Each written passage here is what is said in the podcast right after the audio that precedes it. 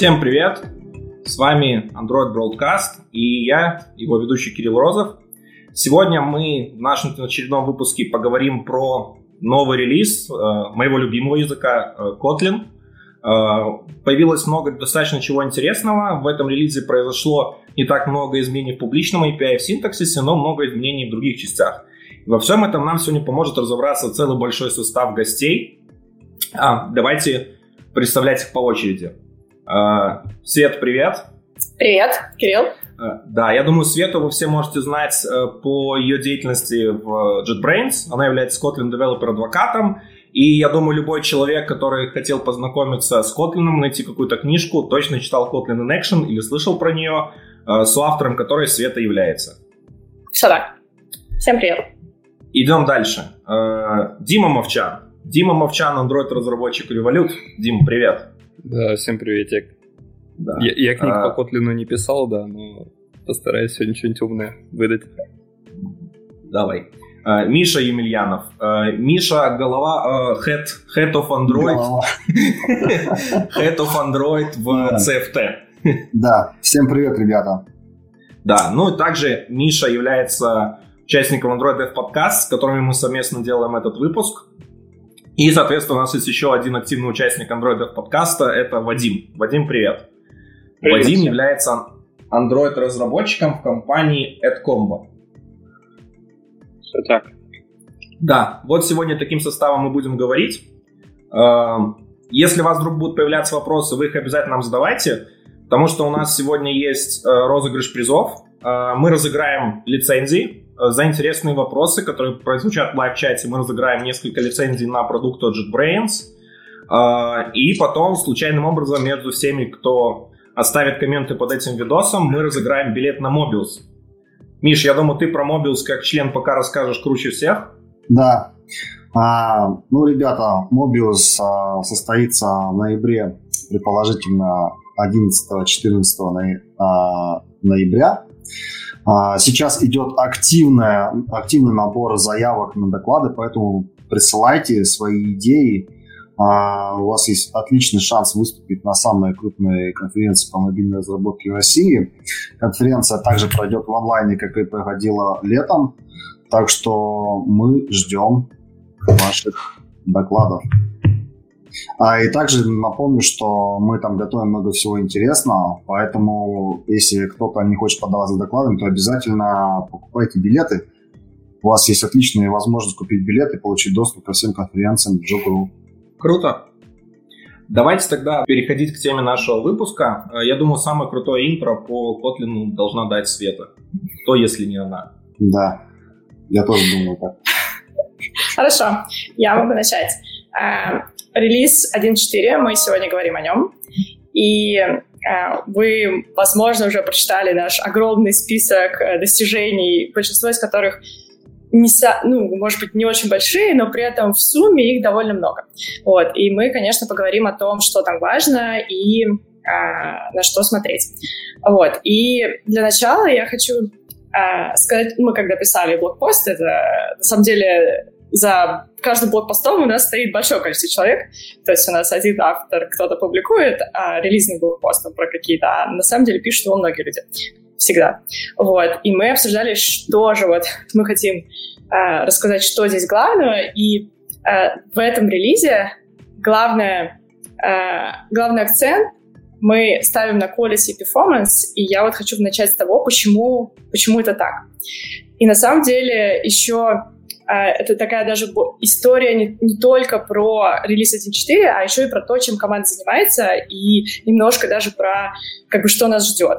А именно мы объявляли в э, декабре на Kotlin Kotlin, Андрей объявлял, что команда Kotlin переписывает котлинский компилятор. И э, это процесс, который э, там какое-то время назад начался, и в 1.4 можно посмотреть частично на него. То есть э, это на самом деле большие фичи, большая, огромная работа проделана, вот, и она еще частично in progress. А для языка это новый type inference.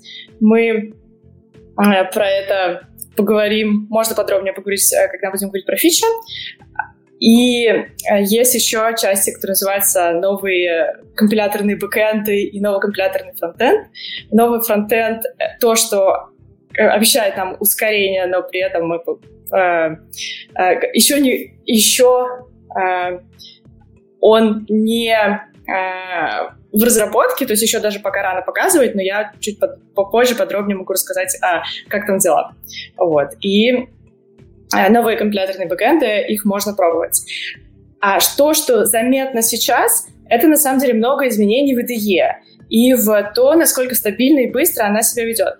То есть сейчас в каком-то смысле Kotlin достиг языка, состояния, это были состояния год назад, когда основные боли и то, что хочется исправить, лежат не в зоне там каких-то функциональностей или фич, а именно в том, как быстро все работает, как э, удобно всем пользоваться, и на это сейчас был направлен фокус. И там, если посмотреть, э, много классных штук про IDE сделано. Единственное, что для того, чтобы ощутить совсем э, плюшечки IDE, вам нужно использовать э, самую последнюю версию Android Studio, которая еще в RC живет, 4.1. Вот, но там смелые могут уже сейчас поставить посмотреть, ну и потом, соответственно, когда она выйдет, э, можно ощутить будет там, что все стало быстрее, магически быстрее. Там. Highlighting быстрее работает и так далее. Вот.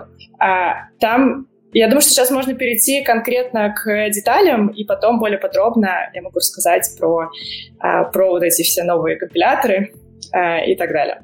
Вот. Еще есть большая часть про мультиплатформу, но про нее можно тоже а, даже в другом выпуске рассказать. Да. Давай тогда поговорим про новый компилятор, раз он угу. является то есть, да. таким целевым. А, насколько я знаю, наверное, пока много, много изменений происходит под капотом, и мы так явно не можем ими воспользоваться. Наверное, ну, самое очевидное, 50 что мы увидели, это Type Inference uh новая. Новость, да, про которую давно говорили. Еще говорили на на э, Kotlin Con 2018 года даже, про нее уже рассказывали. А, и с ней связано много достаточно новых важных э, изменений. То есть это появилась SAM Annotation, Ой, um, SAM Annotation. Поддержка SAM в Kotlin. Single Abstract. SAM конверсия, да. SAM, SAM конверсия, да. Давайте я сейчас покажу, что это значит. То есть Э, функциональный интерфейс. То есть мы это знаем в Java, это интерфейс, у которого один метод абстрактный, все остальные либо дефолтные, либо их вообще нет. Теперь, соответственно, в Kotlin можно делать, э, можно использовать э, лямбды, э, лямбда выражения или функциональные вызовы вместо интерфейсов, как это можно было делать с Java раньше. Все верно? Да, я вот могу прокомментировать, что э, эта фича давно работала для джавовых интерфейсов, и изначально такой концептуальный подход был, что на самом деле в Kotlin, когда вам нужно взять э, какую-то лямбду, когда вы хотите принять какую-то лямбду как параметр, используйте, пожалуйста, функциональные типы. И потом там в начале еще э, говорили просто используйте функциональные типы, потом, когда еще не было тайп Ильяса, вы говорили, что вот скоро будет тайп Ильяса, они вам закроют эту дыру. Они не закрыли, комьюнити все равно э, говорил, что нет, это неудобно, дайте нам, пожалуйста, честный интерфейс. Я не знаю, если честно, у скольки людей э, в коде живут джавовые интерфейсы специально для того, чтобы на них работала сам конверсии. Я подозреваю, что такие существуют. Можете в чате написать, если вы так делаете в своем кодбейсе. Вот. Э, но сейчас это все можно использовать на Kotlin, можно из Java э, интерфейсе конвертировать в Kotlin, и это нормально работает. А, слушай, а с чем вообще было связано ограничение? В чем была такая большая проблема? Э, э, ты имеешь в виду, почему это сейчас нужно было имплементировать в новом интерфейсе? Сэм для Котлинов, да. Ну да, потому что там, мне кажется, начали переписывать инферис довольно давно, и э, хотелось, э, ну, как бы удобнее это изменение большое, оно, оно внутри достаточно большое было сделать именно в новом Infinity, как я э, понимаю. Вот. Угу.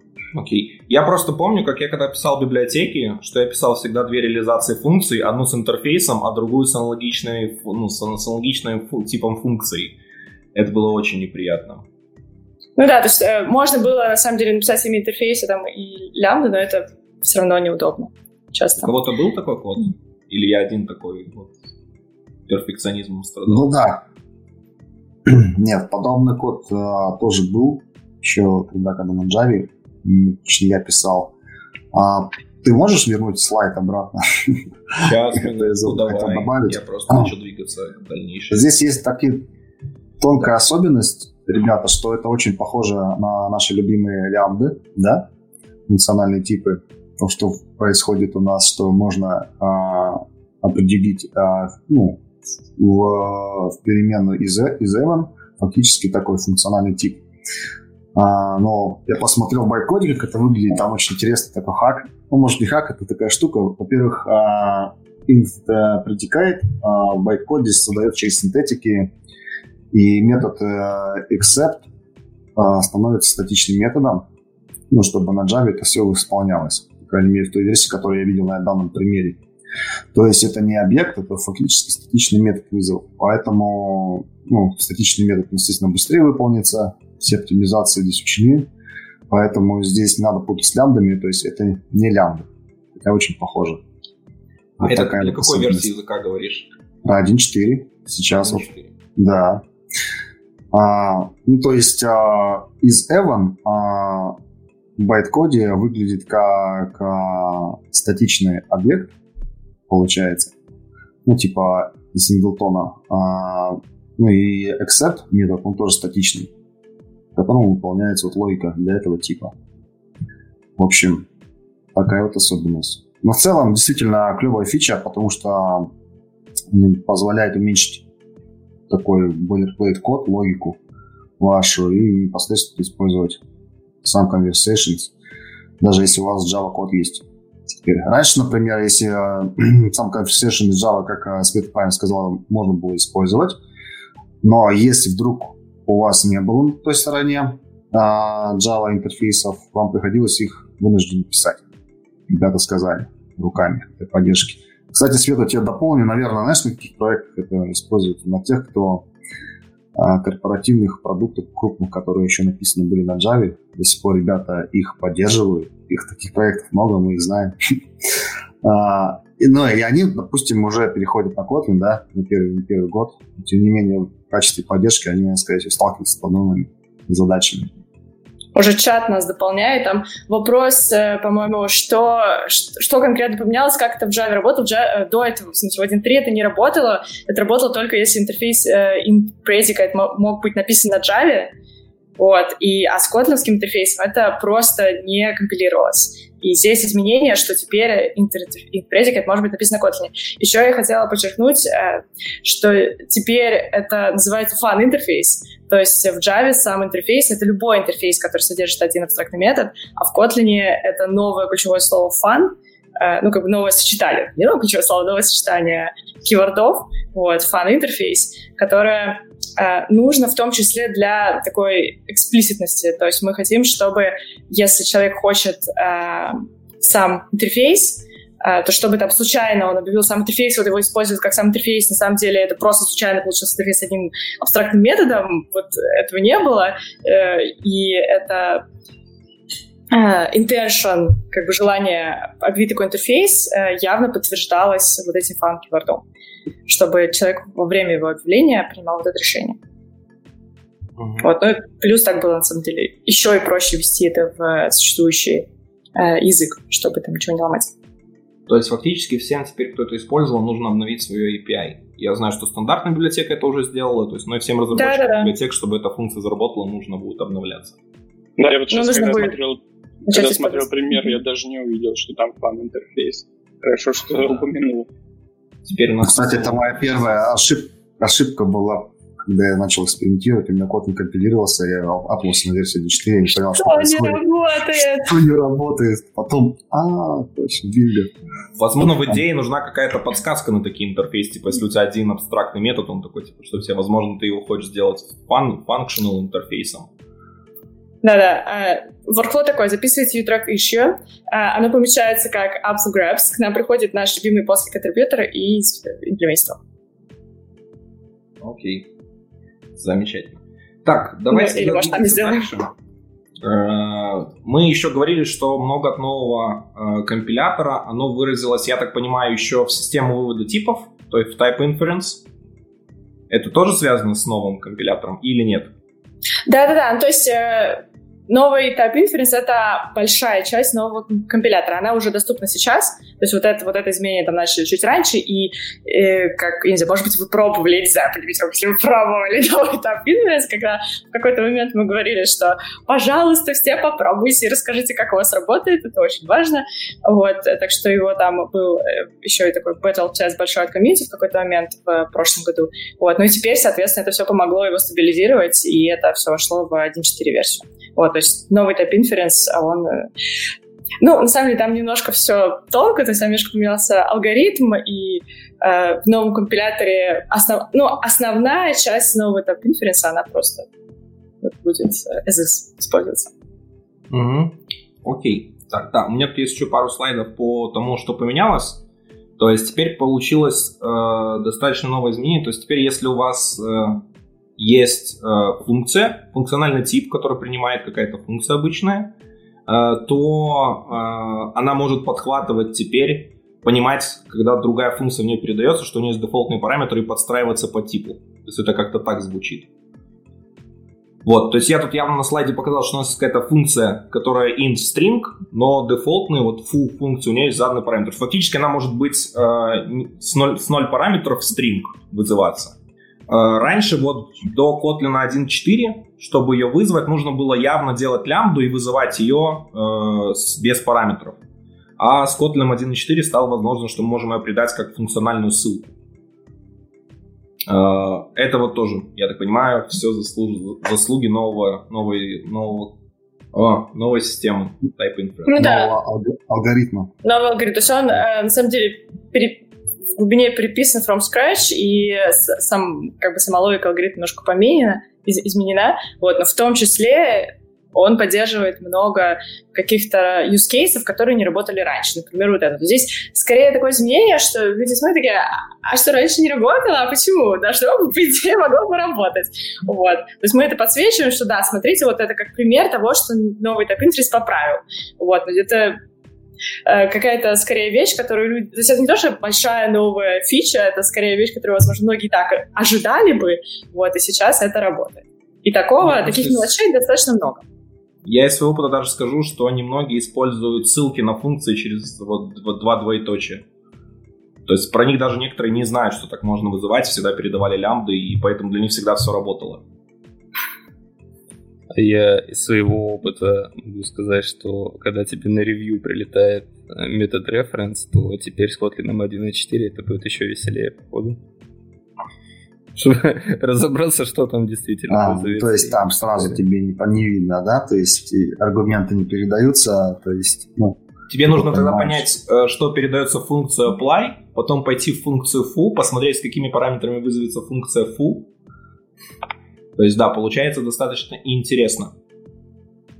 А, Но следующий... Все-таки, если там будет две функции, то, есть не скомпилируется. То есть там, если... То есть, ну, тем того, чтобы понять, э, с, какая из функций выставить, если у нас будет две, с одна с дефолтным аргументом, вторая без аргументов, то просто ошибка компиляции будет. Такой код не может прийти до Вот. Но в целом, да, если, ну, кажется, что если человек объявляет дефолтный параметр, то есть тут у нас какая-то фу-функция, а если там э, приходит какая, что-то разумное с дефолтными параметрами, то ты скорее ожидаешь, что, окей, вот эти дефолтные параметры, они, по идее, используются, мы их вообще можем пускать для этого созданы, а еще теперь тут тоже можем пускать, и компилятор как подхватывает. Поэтому мне не кажется, это прям совсем будет тяжело, но посмотрим. Потом нашарит experience после полугода. Надо записать это. Так это же уже часть стабильного API, все уже не, не уйти. Да, сразу. Так, э, следующее, которое улучшение, э, это опять же теперь, что если у вас э, есть функция, возвращающая юнит, то в нее можно передать любую функцию с, с аналогичным набором параметров, но с возвращаемым типом уже любым. То есть он просто будет его игнорить. То есть, в принципе, это то же самое, что вы можете видеть, то есть вызов тут происходит фу. То есть то, что раньше нужно было писать в лямбде, потому что не подходила по сигнатуре функция, э, то сейчас э, это будет работать. То есть тоже научился просто игнорить возвращаемый тип, я так понимаю, если он не важен. О, тут веселее, да. То есть теперь с вараргами тоже теперь, кстати, он теперь понимает, когда параметры варарги, и может их тоже, соответственно, брать, принимать и вызывать. То есть тоже все теперь красиво, хорошо работает. Uh, и suspend функции. Для suspend функции появилась callable reference. Я, честно, даже не знал, что ее нет. Я просто никогда не вызывал, даже не знал, что такой возможности нет в языке. И, честно, для меня было удивлением, что она появилась.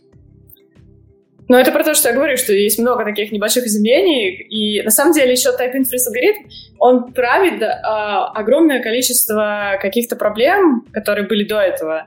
И эти проблемы, там, какие-нибудь корнер-кейсы, какие-нибудь еще треки, что вот у меня вот есть вот такое вот, вот такие дженерики, вот здесь что-то не сошлось, и этот случай нужен, скорее всего, только его автору еще там некоторому количеству людей. Вот, и вот все эти штуки было гораздо проще поправить, э, переписав имплементацию, и там очень много ищу просто закрыт. Там был как бы такой скоп ищу, который э, в какой-то момент, там, по-моему, год назад э, в витреке можно было наблюдать, висела такая как бы тег «Будет fixed in new inference». Типа в старом не трогаем, потому что там слишком сложно долго это делать, а в new inference все будет хорошо. Вот, и там э, все эти корнер-кейсы, они поправились. Вот, то есть вот это тоже хороший пример, типа, а что, оно раньше не работало? сейчас работает. Угу. Окей. Так, следующая штука, которая тоже заработала, это выведение функциональных типов. То есть э, понимать, какой у вас функциональный тип должен быть.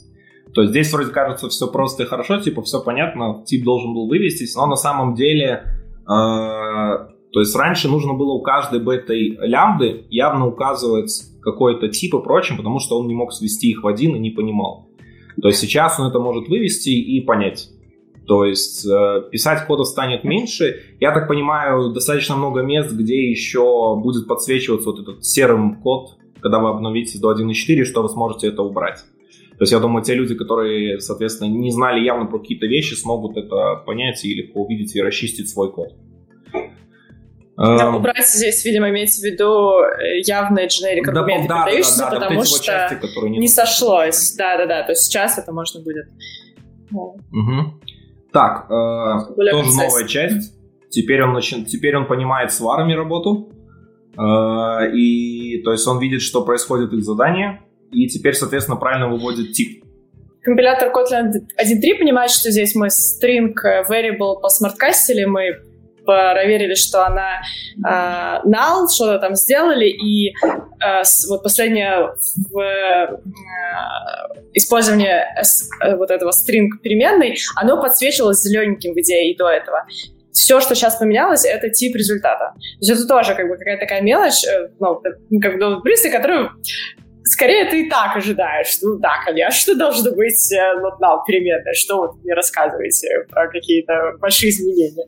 Вот. Но мы как бы берем количеством. То есть а, именно что таких изменений очень много, а, и они касаются разных э, use cases. Вот. Это все складывается в такую хорошую историю. Вот. А можно я вопрос да. задам? Да. Еще? Ты вот рассказываешь про много мелких вещей, вот, например, выведение последнего выражения в лямбде, там еще что-то. А, а если так, в общем, сказать, то большинство этого всего исправлено в Type Reference новым или еще ждут какие-то улучшения, фиксы? Ну, там еще ну, есть куда улучшать. То есть там есть, мне кажется, классический пример, который который я еще помню, был на повестке очень давно, там, когда у нас есть, э, по-моему, мы создаем, а, ну тоже такой пример, когда где-то можно опустить явные дженерики. Когда мы создаем map, create map, и потом, а, ну или там это именно не builder, а, а там код create map, и потом мы говорим put или add там и типы. И вот э, inference э, не справляется, и нужно вначале сказать, какой мы, как, какого типа map а мы хотим. То есть он не будет дальнейшие вызовы анализировать, чтобы из них потянуть тип. И вот это ну, это как бы тоже такая вещь, которую, ну, никто сильно прям не страдает от того, что здесь нужно эти дженерики добавить, вот, и поэтому это не то, что супер приоритетная штука, но как я э, помню, что, э, что это еще как бы то, что, то, что можно еще сделать, можно еще улучшать. Ну, вот. да, то есть там э, большинство да, большинство каких-то там типа issues треки, которые в которые там люди натыкались на корнер кейс очень много по фикшену, вот, но не то, что вот еще я, я что делать. Всегда есть что делать, мне кажется. В принципе, таких улучшений маленьких там много-много везде. Я думаю, с частью вы столкнетесь, с частью нет. Часть просто не поймете, что они появились, потому что вы не замечали их раньше. Вот. Но есть штуки, которые вы точно заметите. Это ID, скорость IDE. То есть вот здесь мы видим, как происходит быстрее индекс. Индекс Kotlin файла при его первом открытии. То есть по Э, по официальным там информации там было написано, что от полутора до четырех раз вырастает скорость. Там, на самом деле, я хочу немножко заметить, что там э, вот этот конкретный пример, этот э, use case может быть, что вы уже открыли проект, то есть проект уже загружен, и вы грузите новый файл. Вот, то есть там э, ребята замеряли специально разделяли use cases и аккуратно заверяли цифры для вот каких-то конкретных сценариев. Mm-hmm. То есть это на самом деле очень часто сценарий, когда э, не, то есть не, вы проект загружаете в принципе один раз, а новый файл открываете в нем часто. Вот, но для чистоты э, как это, представленного эксперимента, что конкретно было померено, это вот, вот эта история. Но напомню, нужны последние версии. Вот для этого как раз идеи и студии, соответственно. А, студия а последние какая? версии, да, вот интересно. В Android студию, который в РЦ, да. Извините. 4.1. именно Я тут, короче... А идея 2000... Э, идея зарелижена уже. 2021 или 2022? Сейчас я не помню, надо посмотреть. Написано, но... что один. Написано, что один. Ну да, та, которая Значит, уже должна да, быть. потому что Android Studio 4.1 на 2021 построена а 4.2 уже на 2022. Да, да. Мне вот тут пришел апдейт Android Studio канарейки 8. Я использую канарейки, я люблю все новое. И почему-то мне этот апдейт написал, что он не будет совместим а, с Kotlin плагином новой версии. Может, это же пак Compose? Может быть, кстати, не знаю. Но это прям вот, вот буквально за полчаса до этой встречи пришел апдейт. Не знаю, надо разбираться. А так хорошо сотрудничали. Так, еще есть такая, э, такой вот нашел там тоже скриншотик в анонсе. Это скорость автокомплита. То есть на что она тоже э, улучшилась, и теперь будет быстрее дополняться код. Потому что на самом деле я когда перешел с Java на Kotlin, э, да, наверное, моя самая первая боль, которая была, это в том, что IDE намного хуже работала в плане вот именно автокомплита, в плане анализа файлов, то есть это было прямо вот э, вроде язык, на языке тебе писать меньше, но из-за того, что IDE работала похуже, это вот прям чувствовалось немножко спад производительности в этой части, прям бросалось в глаза. Э, вот, за время произ... ну, за последнее время это, конечно, все поменялось, вот я рад, что это все идет вперед, вот здесь еще можно добавить, что это еще идет вперед. Сейчас мы как раз про это поговорим. А, про этот график а, здесь еще важно, что случае, когда вот он совсем тормозит больше 500 а, миллисекунд, оно стало сильно быстрее. Вот, и когда мы смотрели, что да, действительно все становится приятнее. Потому, почему э, в IDE все еще будет э, лучше, это все пересекается, собственно, с э, историей про новый компилятор, и ребята сейчас переписывают э, новую как бы фронтенд компилятора, то есть мы говорим, что у компилятора есть э, часть э, фронтенд и бэкенд. Фронтенд — это то, что анализирует э, код и, по сути, находит всю информацию про код, который поступает, то есть выводит все типы, то есть YouTube Inference — это часть вот этой истории, находит, какая функция тут должна быть вызвана, из какого пакета, из какого модуля, а, какого типа будет результат, всю эту информацию собирает. В этот момент э, должно, мы должны с, э, отрепортиться все ошибки, если они есть, и после этого происходит вторая часть, это бэкэнд. Бэкэнд — это такой э, кодогенератор, ну и там, на самом деле, еще есть несколько Э, как это, бэкэнд может еще заниматься упрощениями а, кода эм, для того, чтобы он было удобнее сгенерировать. Вот, и вот есть эти две части, и, а, и, и когда мы говорим, что мы приписываем компилятор, на самом деле эти части все переписываются, а, вот, но немножко отдельно.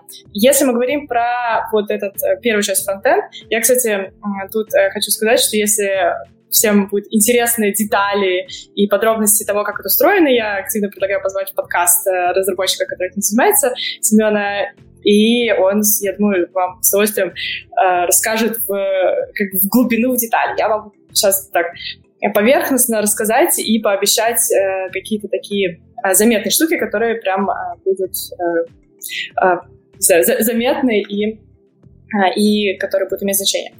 А, значит, а, что мы... Ну, если немножко смотреть детали, что конкретно там происходит, исторически котлинский исторический фронтенд писался как ну, вот этот анализ и преобразование кода, код преобразовывался в такое, ну, как бы, мы всегда, компилятор всегда строит абстрактно-синтаксическое дерево, то есть просто дерево, которое соответствует программному коду, который вышел с пониманием, какие там есть токены, какие, в смысле, какие есть части, какие есть экзамены, какие есть функциональные элементы. А, вот. И в старой версии компилятора там грубо говоря, была такая схема. Было такое очень простое дерево вот этого кода, и вся остальная информация хранилась отдельно в мэпе. Вот. И, соответственно, дальше процесс там, кодогенерации, вообще процесс анализа, все процессы анализа использовали эту информацию отдельно в этой мэпе. И когда мы говорим, что мы подписываем компилятор, здесь происходит такое большое изменение глобальное, фундаментальное и алгоритмическое тоже. Теперь это простое, простое дерево с мэпой превращается в дерево, на котором висят, э, висит вся эта информация эм, в нодах э, про то, ну, вся информация про элементы, она привязана к дереву. И это, на самом деле, открывает кучу возможностей для для оптимизации а, как в самом компиляторе, так и потом в IDE, потому что в Kotlin такой у нас special интересный кейс, когда IDE сильно связан с компилятором. То есть IDE прямо использует части компилятора, и поэтому все еще тоже так быстро работает. Там нету багов из серии, э, ну, там, в Java, например, не знаю, встречались, нет. Э, там бывает такое, что компилятор говорит одно, а идея говорит другое, потому что просто идея не может использовать компилятор, она написала свой. Вот, там они иногда не сходятся, и поэтому есть баги такие, смотрите, у вас не сошлось. В котлинском компиляторе такого нету, просто потому что компилятор один, и идея, идея его трекает.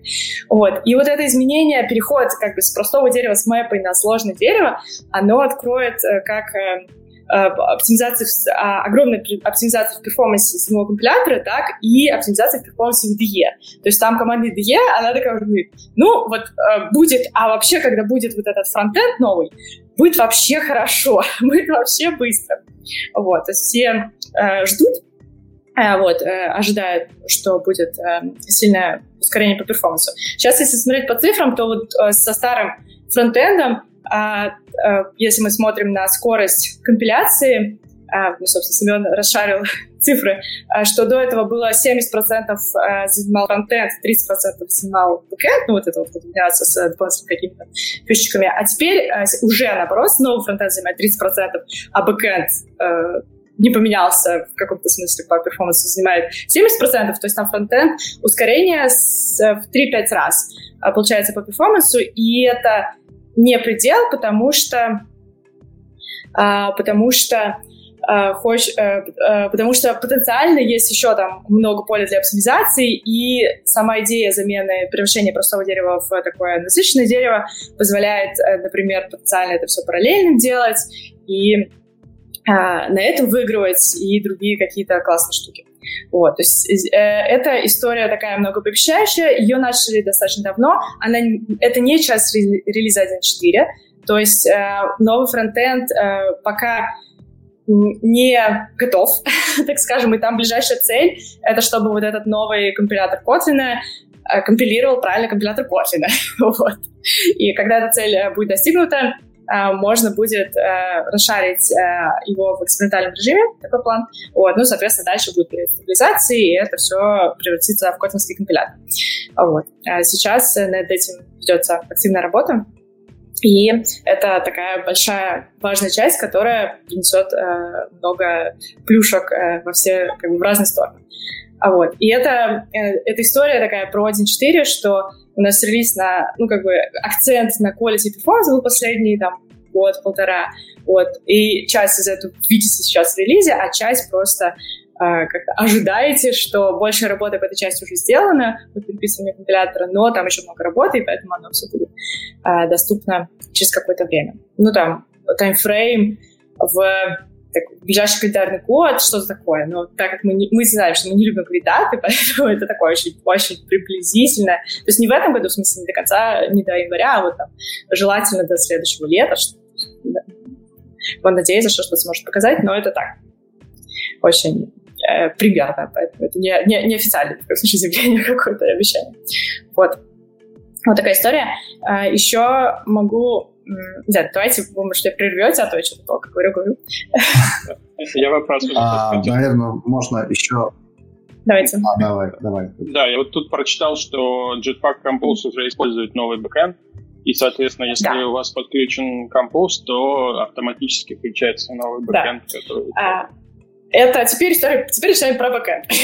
До этого у нас, я говорю, что у нас есть фронтенд, который анализирует и э, собирает всю информацию про, э, про код, с, проверяет все ошибки, делает весь резолв, и бэкэнд, который занимается Э, кодогенерации и еще, на самом деле, несколькими преобразованиями, потому что там э, котлинский код довольно сложный, поэтому там надо какие-то упрощения, может быть, делать, там, там дефолтные аргументы, инлайн-функции, вот это все там, оно все как бы в, может делаться, если я не ошибаюсь, оно тоже может делаться в, вот в, в, этим, в, в этих бэкэндах. И тут тоже такая история, нужно начинать смотреть сначала. А когда Kotlin появлялся, это был в основном Kotlin JVM. Там был довольно быстро добавлен Kotlin JS как э, таргет-платформа, но они при этом были независимы друг от друга. То есть они использовали как вот эту общую фронтенд. На самом деле они использовали вот эту мэпу, про которую я говорила, что у нас есть простое дерево кода и мэпа. И вот они оба просто использовали мэпу. А потом добавился Kotlin Native, и стало понятно, что очень много логики есть, которые хотелось бы шарить между вот этими тремя теперь бэкэндами. И поэтому Kotlin Native сразу начал правильно и начал э, с, с, с использования так называемой вот этого AYARA, Intermediate Representation, то есть это э, представление кода, которое э, может использоваться для генерации, соответственно, таргет-платформы. И если мы копнем глубже, то это же самый intermediate representation можно транслировать, э, можно э, ну, ну, как-то, э, когда мы используем клипы, то есть это формат для шаринга платформы библиотек, там тоже хранится вот этот intermediate representation, то есть он везде э, как-то используется. И вот эти вот э, бэкэнды, старые бэкэнды Kotlin JVM и Kotlin JS, они медленно переписываются на использование вот этого intermediate representation, и это то, что называется новым бэкэндом. И сейчас в релизе 1.4 мы явно говорим, смотрите, вы можете попробовать новый JVM бэкэнд и новый JS бэкэнд под флажочками. Вот, то есть они пока даже не обещали, что они будут в, э, сейчас стабильные, то есть да, даже явно говорили, что, что не будут, но при этом можно будет их попробовать. Сейчас их можно попробовать, и для Compose это прям очень важно, потому что Compose изначально сидит на новом JVM бэкэнде, и тут такая история, что чем быстрее э, новый JVM бэкэнд стабилизируется, тем быстрее Compose, Compose сможет окончательно зарелизиться.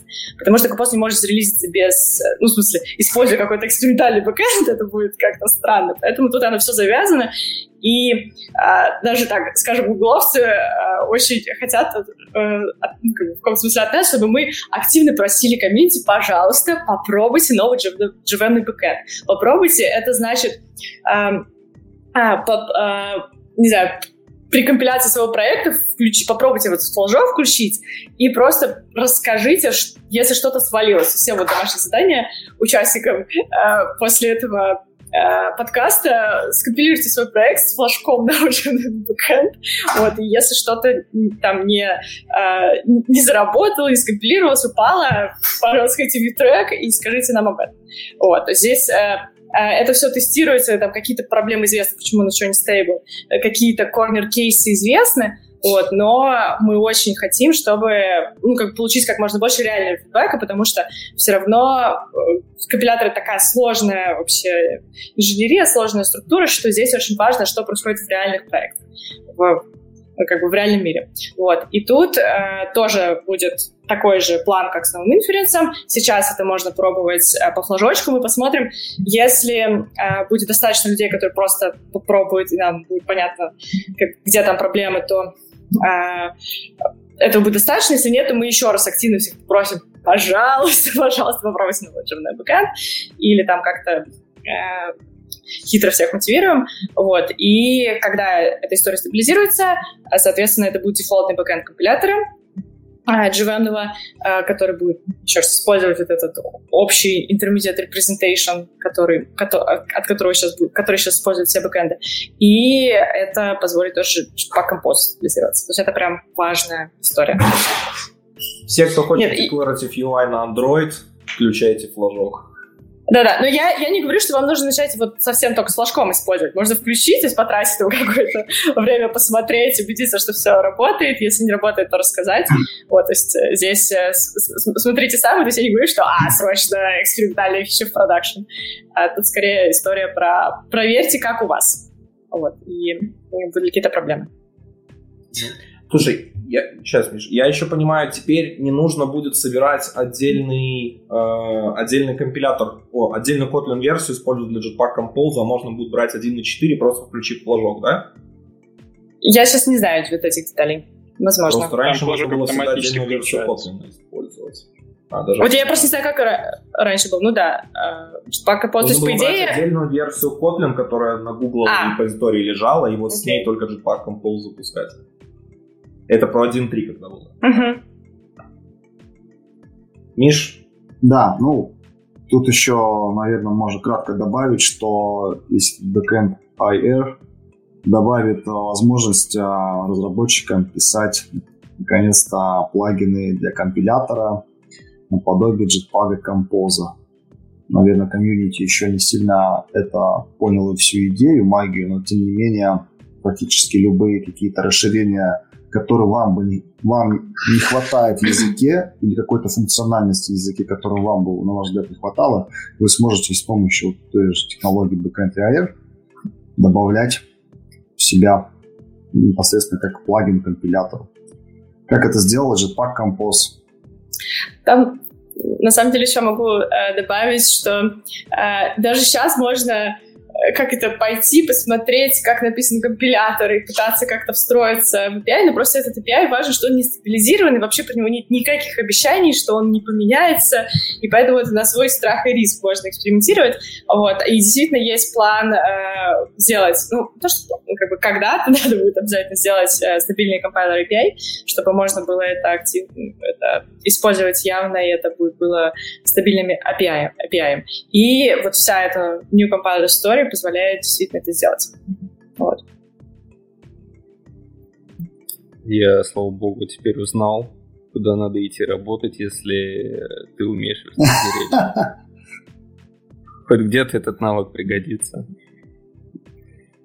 А, слушай, а вообще, вот как вы, вы думаете, э, мне плагины компилятор кажется таким мощным, крутым инструментом, но с другой стороны, это инструмент, который можно он очень много чего навертеть плохого.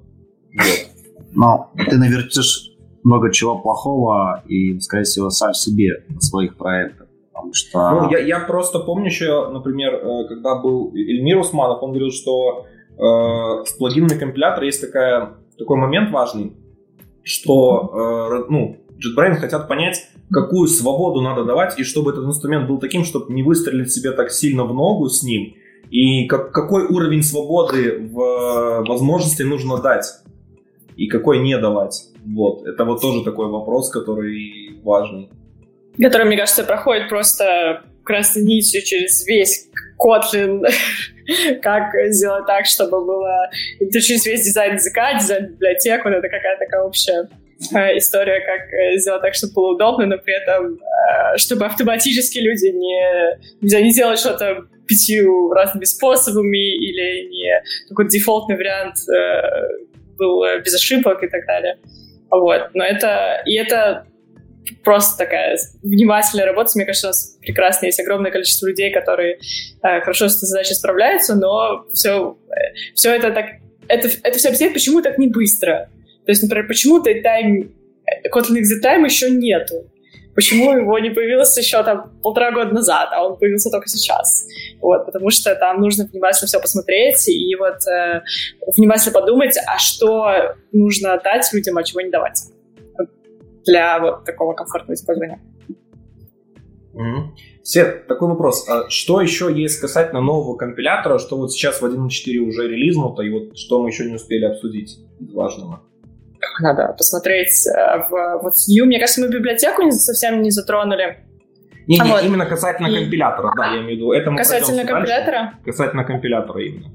что просто идти дальше. Но мы можем просто фичи посмотреть. На самом деле, э, то есть это новые фичи да. языка, это не новый компилятор, можно их посмотреть. Вот такая история, я могу как-то расшарить, что в этот момент э, 1.3 э, была такая идея, что да, вот смотрите, у нас сейчас фокус на quality на улучшение жизни людей, от улучшения тех вещей, которые реально страдают. Но при этом нужно все равно какие-то фичи. И вот эти фичи, там был такой Типа, давайте выберем э, фичи, которые э, не очень сложно делать, э, не очень сложно дизайнить, они довольно простые. Трейлинг кома, не надо ее дизайнить, она очевидно, как делается. Вот, то есть там ее имплементировать довольно быстро, но при этом которые комьюнити будут рады. Вот эти трейлинг комы теперь обсуждаете, все, всех есть свое мнение, там, это хорошо, плохо и так далее. Это очень удобно. Вот, и тоже на правах рекламы. Э, сейчас Рома Елизаров будет заниматься такой у нас новая команда New Language, Kotlin Language Research. Вот. И через какое-то время, когда у него будет запланировано, я предлагаю обязательно его пораспрашивать uh, на тему того, какой вообще uh, какие фичи, какие важные, новые, интересные фичи войдут uh, в, в компилятор, uh, в язык. Вот. У нас, ну ладно, про, про наш ивент мы потом еще отдельно поговорим. А, вот. А сейчас, э, поэтому посмотрим вот на эти небольшие фичи с пониманием, что да, это прям удобные какие-то косяки, с некоторые моменты тоже как стать интересом, а что это не работало, но при этом это удобно. Я еще помню, что э, Андрей Бреслов, там, я, я услышал на подкасте, и он сказал, что пользователи очень сильно про- просили, что хватит новых экспериментальных фичей, пожалуйста, стабилизируйте то, что есть. Потому ну, что да. просто не успевают люди уже. То есть, и непонятно, как ими пользоваться, и многие боятся uh-huh. пользоваться. Да, давайте тогда пойдем по мелким фичам. Эм, да, первое это то, что теперь у нас можно совмещать э, именованные аргументы э, с неименованными. Э, раньше, если у вас появлялся хоть один именованный аргумент, то все за ним тоже должны быть именованными. То есть нельзя было менять. Теперь можно позиционные именованные совмещать. Это, мне кажется, тоже такая мелкая фича, которая всех бесила. Почему вот нельзя так сделать? Вот, но сейчас э, в, нов, в новой версии надо э, подчеркнуть, что все, э, это работает, если все аргументы стоят как бы на своем месте, то куда-то в начале мы можем добавить э, именованный и имя этого аргумента. То здесь из того, что у нас есть ровно три аргумента, и мы ровно их три написали в таком порядке, мы в серединку смогли добавить имя. А с именовыми, я не знаю, после 7 лет, на самом деле можно их там мешать в любом порядке. Да, то есть тут именован аргумент, тут скорее, типа, мне тоже показалось не совсем правда, как он есть, ну, как был. Это больше такой коммент к, коммент к значению такой, что вот ты знаешь, что ты задал, типа, для особенно всяких, э, когда у тебя есть э, литералы какие-нибудь, вот, да, чтобы понять, потому что не всегда понятно, куда что ты передаешь, или много, или много аргументов одного и того же типа. Да, ну то здесь э, получается, что здесь как бы два таких важных кейса. Тот, который уже был, а именно можно в любом порядке какие, ну то есть особенно если все с дефолтными, можно любое количество аргументов э, э, выбрать те, которые там только важны, а все остальные оставить в любом порядке. А теперь это такая история, тоже важный use case, когда есть true или false, или там литерал к нему добавить имя аргумента. Э, дальше вот это трейлинг кома. Э, я думаю, мало кто заметит, что в этом коде такого. Это но если вы заметите, что у последнего фича. параметра, у последнего параметра Видите? в обоих этих вызовах есть запятая. На самом деле, типа, все думают, а зачем это, зачем это делать? А я, я вам расскажу, почему это делается, почему я этого ждал. У меня очень часто бывают pull requests, в которых добавляют одну строчку или за их две, потому что добавляют еще и запятую всегда, чтобы новый параметр добавить. Да, для и это, это меняет код, да. Да, вот, короче, системы. pull реквесты кто смотрит много, вот как, э, то, то тогда тем будет прямо а еще мало того, а еще мало того, тот, кто добавил эту запятую, э, к тому, кто... Э, ну, короче, тот, кто добавил запятую, он попадет в блейм, а тот, кто на самом деле добавлял вот эту вещь, он уйдет из блейма. И потом еще ищи, кто это добавлял. Да. То есть, короче, это, скорее всего, для pull реквестов такая штука. Ну и, и еще, наверное, для мерж конфликтов, чтобы был боль разбирать, потому что поменяете строчки и добавите запятую, как раньше, скорее всего, получите мерж конфликт по этим вещам. Да, вроде фича простая, ждали мы ее долго. Киллер фича. Киллер фича, да. Еще можно аргументы менять местами, вот это все. Да, да. Как, как мало нужно дать разработчикам для счастья. Вообще. То есть теперь, кстати, вот с помощью... Я просто привык, что я, например, какие-то строчки двигаю всегда через Э, Command Shift, и там стрелочками можно передвигать в идее. И когда у тебя последняя была строка без запятой, тебе всегда приходилось что-то менять. Сейчас можно будет все просто подвигать быстро да. и удобно. Еще тоже на правах человека, который работает в э, компании, которая создает IDE, э, и правах рекламы, э, имейте в виду, что когда у вас есть функция, и там мы объявляем ее список параметров, или даже для дата-класса работает, и вы хотите поменять вот эти вот строчки местами, пожалуйста, в этот момент воспользуйтесь Change Signature.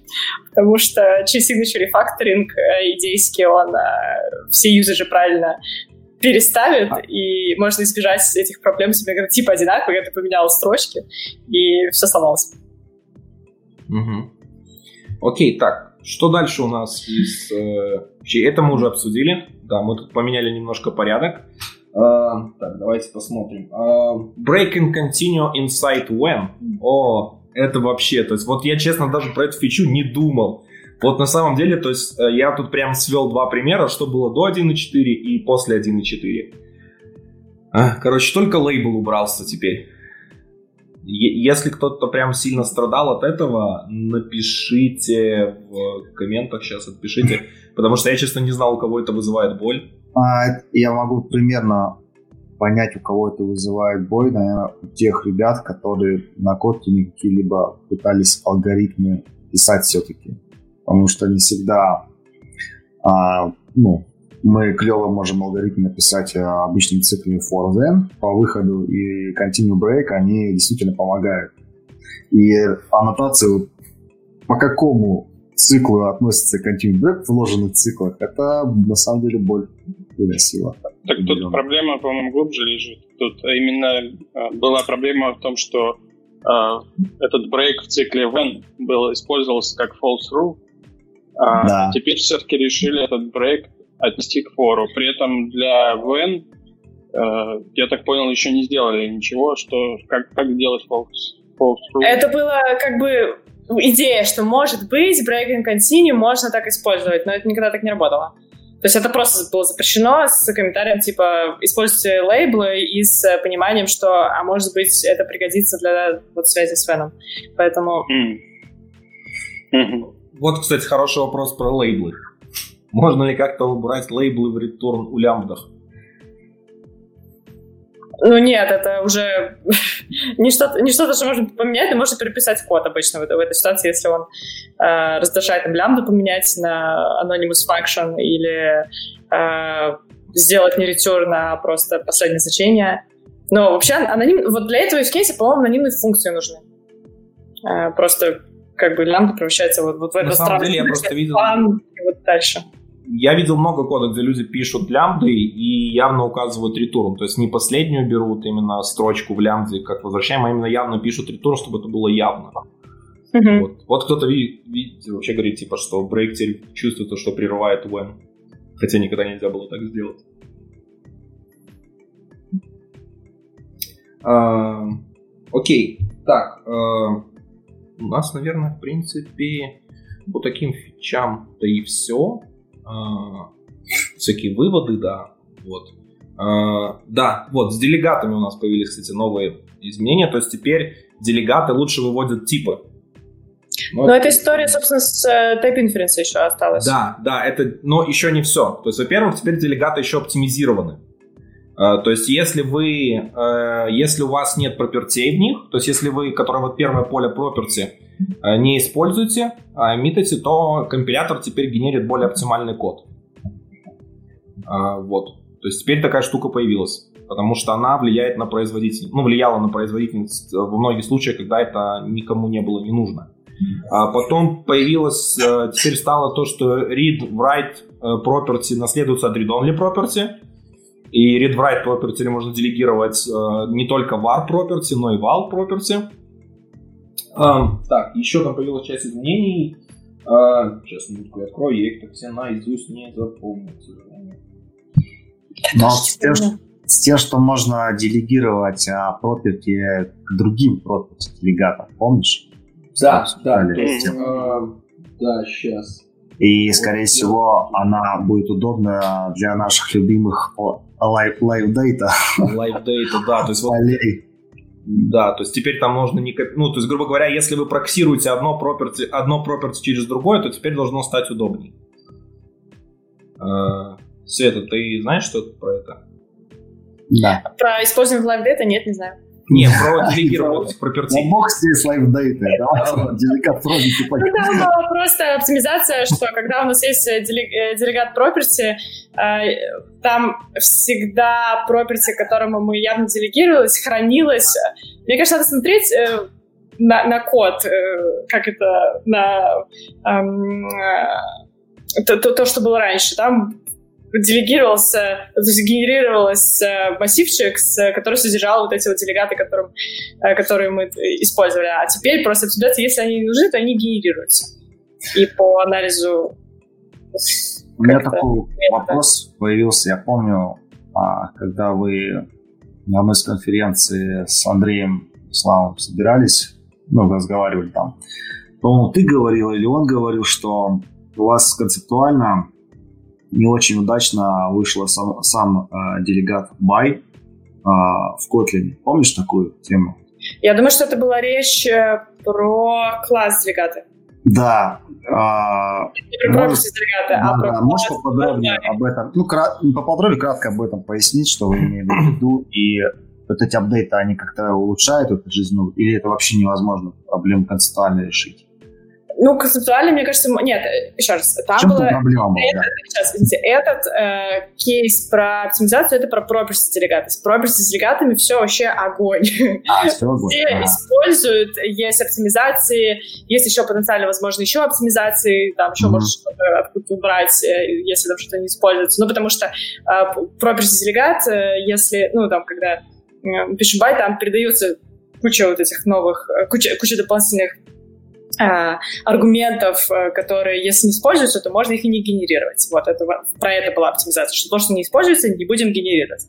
Вот. А то, что тогда говорилось, это про э, класс э, implementation, это когда мы имплементируем интерфейс э, с словом, э, используя да. слово by. Это когда и мы это... делегаты в, в параметрах в качестве аргумента, получается, передаем. Да, да, ну, как бы класс delegation, да. называется. Да. Вот, это фича, которая была с 1.0, и она э, просто, ну, как-то там мало возможностей для расширения mm-hmm. этой логики. Нельзя нормально обратиться к тому, что мы делегируем, еще какие-то, я даже не, не помню тонкости, какие проблемы. Здесь проблема в том, что это э, ну, как-то классическая проблема языков. То, что ты добавил язык, выкинуть нельзя. Вот. А, ну, угу. Здесь, э, здесь только это. Я опять-таки, наверное, делегирую этот вопрос о Роме, что Роме Лизаров, в смысле, про mm-hmm. то, можно ли как-то, как бы, могут ли какие-то планы быть, что мы прям это дропнем или на что-то другое заменим, я не знаю, честно говоря, как бы, какой там стоит, но это а, вот про, ну, как, про другое, mm-hmm. про класс, э, про класс легаты. Uh, так, появился новый интерфейс Property Delegate Provider, который помогает uh, создавать провайдеры делегатов в одном месте. Э, тут история, на самом деле, э, все эти интерфейсы, то есть э, вообще в Kotlin все эти conventions работают не через интерфейс. То есть в Java можно итерироваться, потому что iterable. Ну, как можно mm-hmm. for писать, и вот то, что почему можно ходить, э, оно должно имплементировать интерфейс. В Kotlin изначально подход другой. Вот здесь не в интерфейсе дело, а в наличии правильного метода с правильной сигнатурой. Зачем это нужно? Потому что interoperability в Java, потому что extensions, потому что мы теперь можем итерироваться по стрингу в Kotlin, просто потому что мы добавили правильный extension. И с property, э, с property делегатами там такая же история. То есть это конвенция, которая работает через наличие правильных extension методов. И все, что сейчас э, произошло, это добавили э, как бы дополнительный auxiliary интерфейс, который может быть удобный, который, ну, чаще всего вы, когда там имплементируете свой, не знаю, новый класс, для был, можно сказать, что когда имплементируете класс, там все не думают про то, какой именно метод нужно быть. То есть это скорее для library тима или для каких-то там interoperability кейсов важно, что это именно extension. А обычно люди просто имплементируют интерфейс, потому что это удобно. Он сразу говорит, чего там завирать. Вот. И здесь э, в этом смысле в property делегатах просто, так скажем, закрыли дыру, что, э, можно, что extension метод для вот этого кейса можно было написать, а интерфейс такого не было. Mm-hmm. Вот, Я что такое уже... на самом деле, но удобный. В чатике вижу уже много вопросов по поводу будущего Kotlin. Ребят, мы их обязательно обсудим только в конце, чтобы так не, не дробить тему. А, вот. Давайте мы добьем тогда фичи до конца. Невозможно а, не со мной. Ну, я Ладно, думаю, я все, что знаю, имя, имя, имя Рома Елизаров мы будем слушать все чаще. Я просто, на самом деле, да, не знаю. Все, все раньше с Ромой Елизаровым хотели поговорить про карутин, и а он, он, он убежал из карутин, чтобы уйти в другой, чтобы к нему с карутинами не приставали, видно. Но все равно... Теперь про корутины можно говорить с Севой. Сева к вам приходил? Да, Сева приходил, много чего рассказал интересного. А, вот. Так, э, про перформанс мы поговорили. Вот, давайте теперь двигаться к IDE. В IDE еще, кстати, много есть интересных вещей. Э, первый появился такой вот новый визард. То есть для настройки это я брал э, с последней идеи, записал видосик, да, то есть тут он прямо генерит всю структурку, можно выбрать красиво, все. Вот, да, то есть теперь вы можете видеть такой вот в начале при создании Kotlin проекта различные шаблоны, сразу нагенерить кучу модулей, подзадавать им все, то есть разные property, выбрать все и получить структуру проекта базовую. То есть раньше, потому что для этого нужно было искать какие-то шаблоны и копипастить или прочим, сейчас, в принципе, стало получше. А, вот. А, следующим, ну, я, я думаю, тут обсуждать особо нечего. Я тут, я тут на самом деле могу быстренько прокомментировать, что это э, скорее такая не так важно, что тут случилось здесь, скорее этот визард важен еще для мультиплатформы, и реклама отдельно, вы поговорите про мультиплатформу, и Э, все детали. Там скорее было не очень удобно создавать вот эти новые приложения. Сейчас это лучше. По факту, ну, как часто люди, которые программируют на Kotlin, создают новые проекты? Ну, примерно никогда, потому что есть проекты, вы его, а вы там, не знаю, фигачите логику или там что-то делаете. Вот. И это скорее ну, такое немножко рассказывает, показывает э, нам историю про то, что мы в Kotlin теперь э, еще более внимательно думаем про у нас сейчас еще появилось много продуктов, привет, Егор, и там целая команда, э, которые, э, которые думают про э, пути анбординга, про то, как людям правильно начинать пользоваться Kotlin, создавать приложения. Вот. Ну, то есть для случая там, за нашей аудитории, наверное, важно, что когда вы анбордите кого-то в котловский проект или там берете каких-то новых людей, им нужно начинать это с нуля, то им будет чуть более удобно пользоваться всеми, ну, как бы и с точки зрения есть, и с точки зрения там, того, что происходит в документации, и вообще в Kotlin чуть более удобнее а, включаться. Вот. То есть это такая часть, такой, так скажем, большой истории, которая происходит внутри Kotlin. Вот. Окей, следующая вещь, которой я был нереально рад, это улучшение с карутинами. То есть вот, вот этот вот код, я думаю, те, кто пользуется карутинами, видели нечто подобное у себя. Самое всегда было интересное, как же это отдебажить, как понять, что где происходит и прочее. А, и сейчас э, появился, эм, появился новый дебаггер для карутин. Он является частью Kotlin плагина 1.4, то есть вы сейчас на экране можете видеть, как это примерно работает. То есть вы можете видеть состояние различных карутин, видеть диспатчеры, в которых они исполняются. То есть они вот, вот вверху то, написано blocking event loop, это происходит группировка их по диспатчеру. А, вы можете сделать еще их дамп. А, что представляет из себя дамп? То есть вы можете на любой карутине, то есть которую вот вы в дебагере видите, а, правой кнопкой нажать, появится менюшка и появится вперед такой дамп.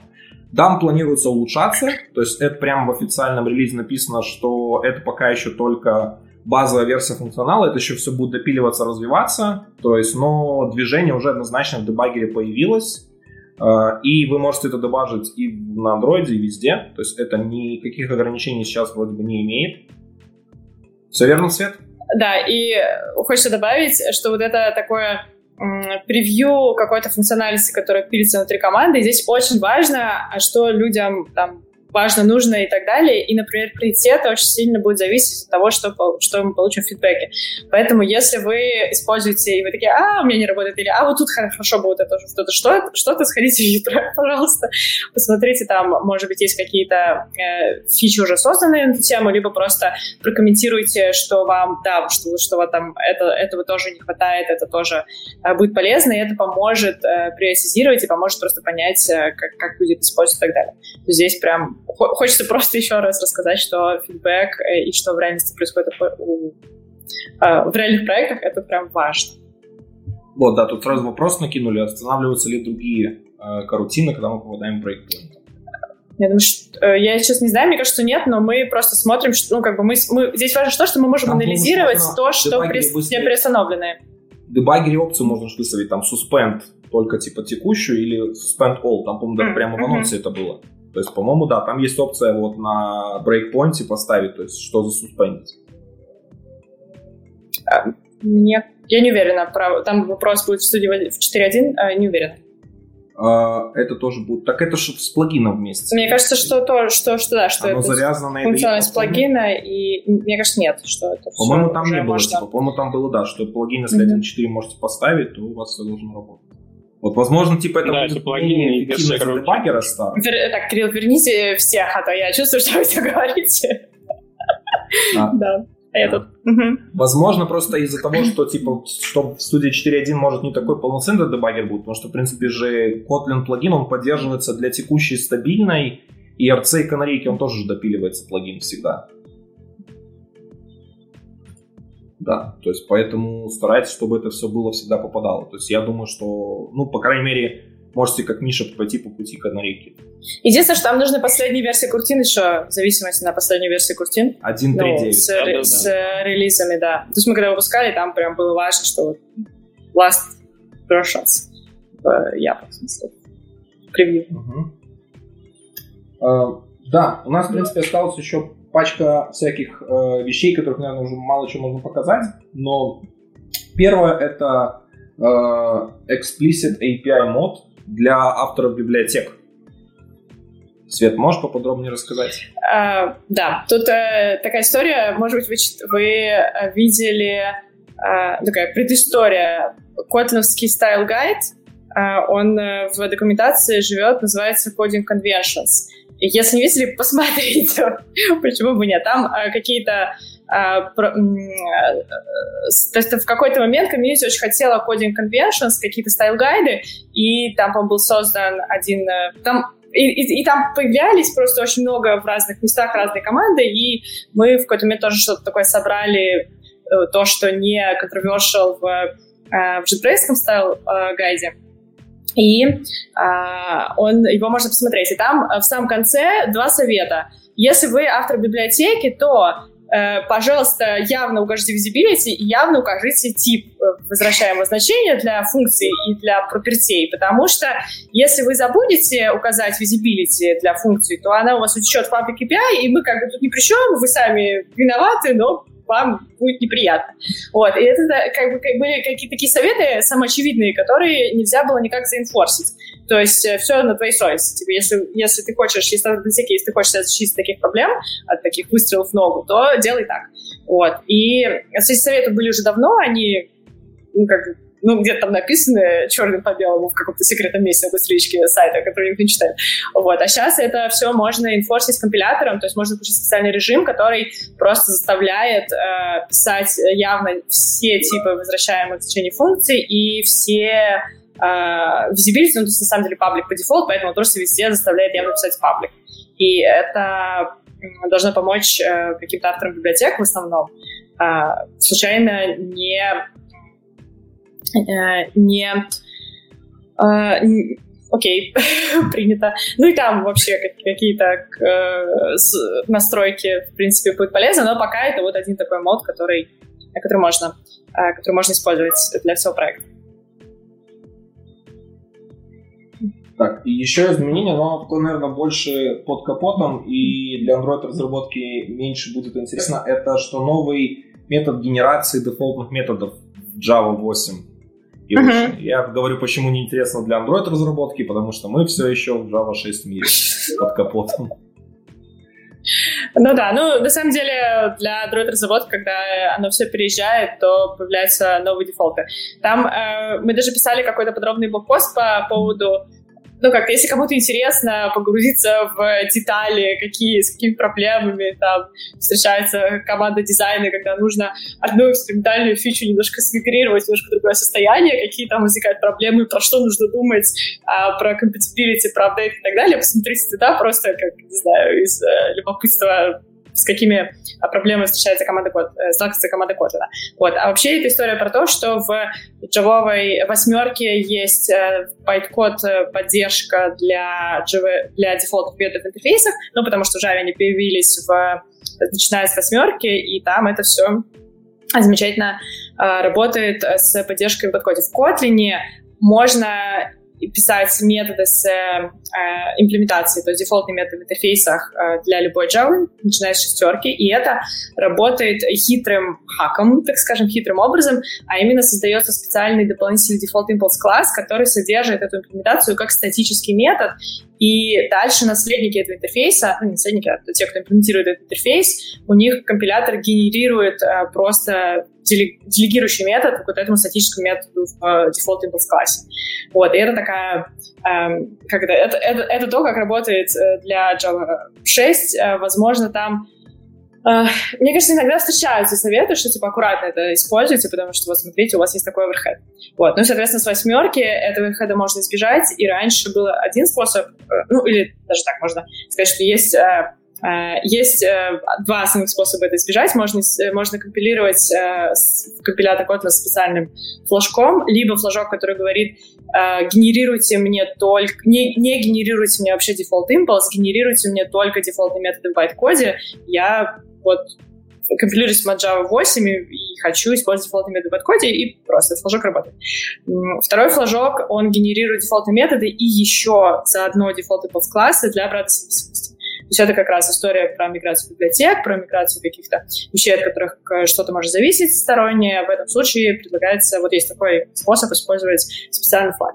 И единственное изменение, которое сейчас происходит, это заключается в том, что раньше кроме этих двух э, модов, кроме этих двух флажков компиляции, нужно было еще каждый метод интерфейса э, аннотировать аннотацией. То есть если у вас есть дефолтный метод интерфейса, вы еще должны были написать живым дефолтом. А сейчас поняли, что а зачем? Можно просто использовать этих флажков, и все методы интерфейса будут автоматически э, генерироваться в дефолтные методы в байткоде. Вот, поэтому основное изменение — это скажем, два экспериментальных мода э, немножко трансформировались в два других экспериментальных мода, которые теперь не требуют написания аннотации, аннотация задеприкична.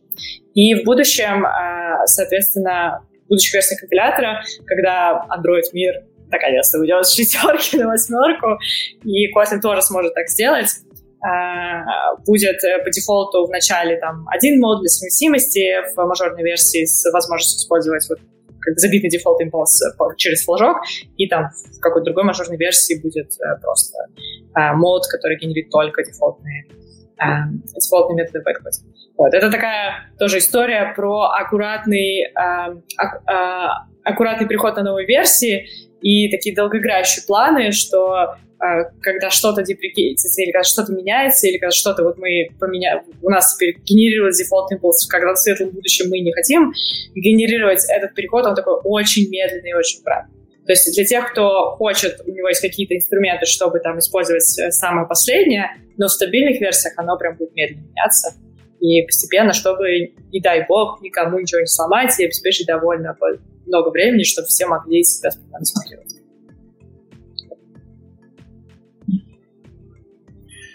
Ой, как все непросто. Но я думаю, Java 8 нам не видать нативно. Все, чтобы у нас был прямо арт. Э, Почему ты так я думаешь? Я имею в виду, нет, API это одно, а я имею в виду, под капотом был полноценный рантайм Java 8. Ну... Поэтому, то есть тут, я так понимаю, изменения больше касающиеся рантайма, то есть, который происходит. То есть API у нас дефолт метод в Kotlin ну, есть, да. и дешугаринг этого, поэтому это нам не особо. Важное изменение, которое для Java, в принципе, произошло, это э, объединение всех эксепшенов для null чеков. Вот, то есть теперь у нас не будет кучи всяких э, null, э, Kotlin null pointer exception, legal state exception, legal argument exception и прочим, а будет всегда обычный стандартный null pointer. Java. Причем это, да, на null а, все исключения появились. Да, э, с чем это связано, чем это грозит, Свет? А, здесь э, это связано с потенциальными оптимизациями. То есть мне, э, если не ошибаюсь, это даже изначально инициировано а, R8 э, гугловцами, которые хотели бы это оптимизировать, но сейчас не могут. А в чем там история? Котлинский компилятор очень заботится nullability, но когда у нас есть Java, у нас из Java все может прийти в любом виде, мы не знаем, nullable это не nullable, и Kotlin компилятор очень много где генерирует после проверки. То есть вот эти legal, legal argument exception — это когда у нас есть flexible типы из Java, и мы, например, у нас есть декларация функции с, в Kotlin, в Kotlin uh, public uh, API с not null типами, и там котлиновский компилятор в байткоде хитро вставляет дополнительную проверку на то, что аргументы not null, потому что если вдруг мы это называем из Java, то оно упадет как можно раньше. То есть это история вот про такой прагматический баланс э, между сделаем удобно, а еще чтобы не было неожиданностей с null pointer exception. То есть мы не смогли там всю Java сделать nullable или not nullable, но вот это такой компромиссное решение с дополнительными проверками. Вот, и оно хорошо работает для большинства, ну, как бы для большинства случаев, отлично все, у тебя эти проверки выстреливают, э, у тебя runtime exception, но он вовремя. То есть он э, не в тот момент, когда что-то неожиданно упало, а в тот момент, когда мы просто на уровне декларации вызвали эту функцию, э, и уже код компайлер говорит, что смотрите, а вот здесь должно было быть нам не надо прийти. И э, это все работает, изначально там э, кидаются просто исключения разных типов. То есть где-то illegal argument exception, где-то legal state form exception. И, ну, еще есть просто еще пара кейсов, в которых Kotlin кидает э, там Kotlin open exception, еще что-то. Вот. И гугловцы, когда хотят оптимизировать э, это все, они говорят, а смотрите, а у вас там в каких-то случаях э, одно и то же выражение проверяется несколько раз. То есть мы, например, вызвали, там, присвоили перемены, потом вызвали функции, вот у нас один и тот же expression, и на него из-за того, что эти проверки генерируются много где, мы эту проверку генерируем для того того же выражения, просто там и тут, и тут, и тут. И они такие говорят, а вообще могли бы это оптимизировать и заменить это на одну проверку уже потом, там, на, на стадии оптимизации. А, но нельзя это сделать, потому что а, когда типы исключения разные, то нельзя вот эти три проверки, которые кидают про разные типы исключений, заменить на одну проверку, потому что это поменяет э, можете теоретически поменять э, э, то, как программа работает в итоге. А при этом, если бы это был один тип исключения, то такую оптимизацию сделать можно. И поэтому Кожевская команда такая, ну ладно, да, давайте сделаем один тип исключения, просто давайте все исключения заменим. И поэтому, на самом деле, ну, мы, мы про это рассказываем, что, типа, смотрите, это случилось, не, не удивляйтесь, что у вас раньше здесь был там illegal argument exception, а теперь стал какой-то null exception, но в среднем для как бы разработки вообще не важно, это, что поменялся этот тип, потому что э, эти исключения валились все равно, когда что-то сломалось, и там было важно, то есть там даже никто не заметит, тип этот стал какой-то другой лет, потому что важно сообщение об ошибке, важно, что сообщение говорит, вот, вот этот expression не должен быть null, и вот это сообщение, оно не поменялось. То есть э, исключения кидаются во всех тех местах, в которых кидались, ровно с теми же, то есть без оптимизации, когда мы говорим про оптимизацию, в, с теми же самыми сообщениями, которые были, вот, и поменялся только тип.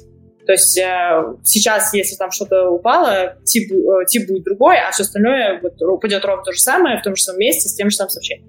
Вот. Если мы говорим про оптимизацию, во-первых, оптимизации еще нету. это такая история на будущее. То есть такая, ну, через какое-то время оптимизация появится. Вот. Но там, э, может быть, какие-то сообщения про труд могут потеряться, ну, потому что когда мы три склеиваем, э, надо как-то одно оставить сообщение в ошибке. Вот. Но это все такая история на про потом. Вот. А сейчас э, вот в этом релизе просто сделали такой change э, исключения с заделом на будущее. Да, если кому-то интересно посмотреть все эти чеки, есть такой спецкласс In36, по-моему, я не помню, честно. In36, да. Вот там всякие эти вот чек, чек not null argument и прочее. Вот там, там все эти проверки есть. Я, кстати, например, всегда руками выкашивал, ну не руками, через ProGuard настраивал, чтобы они в финальный код не попадали. То есть, mm-hmm. потому что они только для ну не все, но часть из них нужна только для того, чтобы проверить э, параметр, который к ним прокидывается. Ну, можно вот. просто байткод еще открыть и там э, как бы первую строчку увидеть, что ага, тут какой-то интринсик чек, чекается. Вот это даже не байткод, а вот этот вот э, байткод в Java, и там тоже этот метод будет. Кстати, не знаю, можно ли оттуда навигироваться, возможно, что можно. Ну, или, по крайней мере, там видно, виден класс метод. Да, вот видишь, у кого-то сломалась совместимость. То есть кто-то завязался на код contraception. Ну вот мы поэтому вот специально для Руслана мы явно пишем в блокпосте, смотрите, мы меняем это изменение, пожалуйста, поменяйте свой код, который завязан на код финал Exception. Uh, да, ну на самом деле, слушайте, завязываться на runtime exception, типа, в API, который нормально API кидает, потому что вы что-то делаете не то, или что-то приходит не то, это как-то странно. Это больше выглядит как-то как костыль, да. Старый добрый костыль. Может, Руслан R8 пилит. Откуда? Может быть. Ну да, тогда, в принципе, да. Тогда все было логичным бы. Так, в принципе, изменения такие, которые мы э, важные, такие существенные, наверное, только по стандартной библиотеке особо ничего не прошлись, больше еще, но в стандартной но библиотеке... Там можно там... добавить про да, да, улучшение Gradle КТСов. Что... Ну, это Gradle, нет, про Gradle мы, да, про Gradle мы дойдем сейчас. Я имею в виду такие вот именно в языке, то есть в языке, что в стандартной в стандартной библиотеке там всякие новые функции для коллекций появились, улучшилась их там API, Max там появился, корректно с nullability стал работать. Ну, там не совсем э, появился. Мне кажется, что здесь про Max Min, э, не знаю, сколько людей используют там иногда Max Min, такие, почему она возвращает мне нужен не надо было значение в этом месте.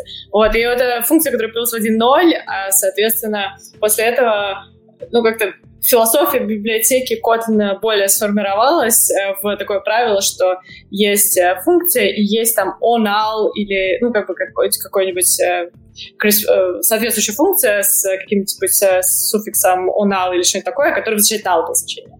Вот, и здесь это тоже такая история про долгую миграцию, потому что, хм, хотелось бы это поменять, но быстро поменять нельзя, то есть нельзя просто взять и функции max сказать, а теперь ты возвращаешь not null значение, потому что все не ожидают какие-то эксепшены и проверяют на null, поэтому это будет такой медленный, медленный процесс. Э, добавили max on null, max задеприкейтили, сказали, а вот замените, пожалуйста, явно на max on null, и потом, когда этот цикл произойдет, э, добавится max, который будет кидать исключение.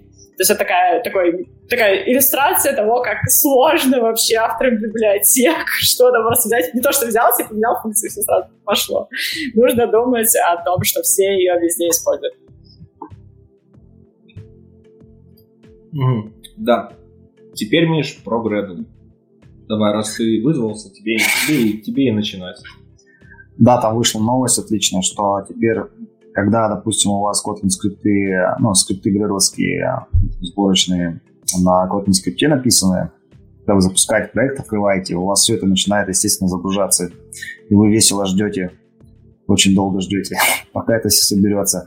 Теперь есть возможность а, в, отключить автоматическую загрузку Kotlin скриптов а, на проекте. То есть они по-прежнему будут там, то есть компиляция, конечно же, выполняться, загружаться, но когда вы будете открывать какой-то либо скрипт, он не будет загружаться автоматически, вы просто можете руками нажать «Загрузи мне, пожалуйста», и он загрузится. Это сильно должно улучшить оптимизацию по сборке проекта, по работе с среды разработки самой. Ну, это мы про IDE говорим, наверное, больше, да, да? Да, потому что когда она там грузится, там все, это все замирает естественным образом. И мы ждем, пьем кофе, когда это все отомрет.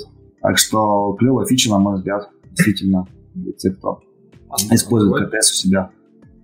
Я еще могу... Мы, да. мы там в какой-то момент еще писали там э, где-то весной с Наташей, собственно, разработчиком, который это делала, пост про...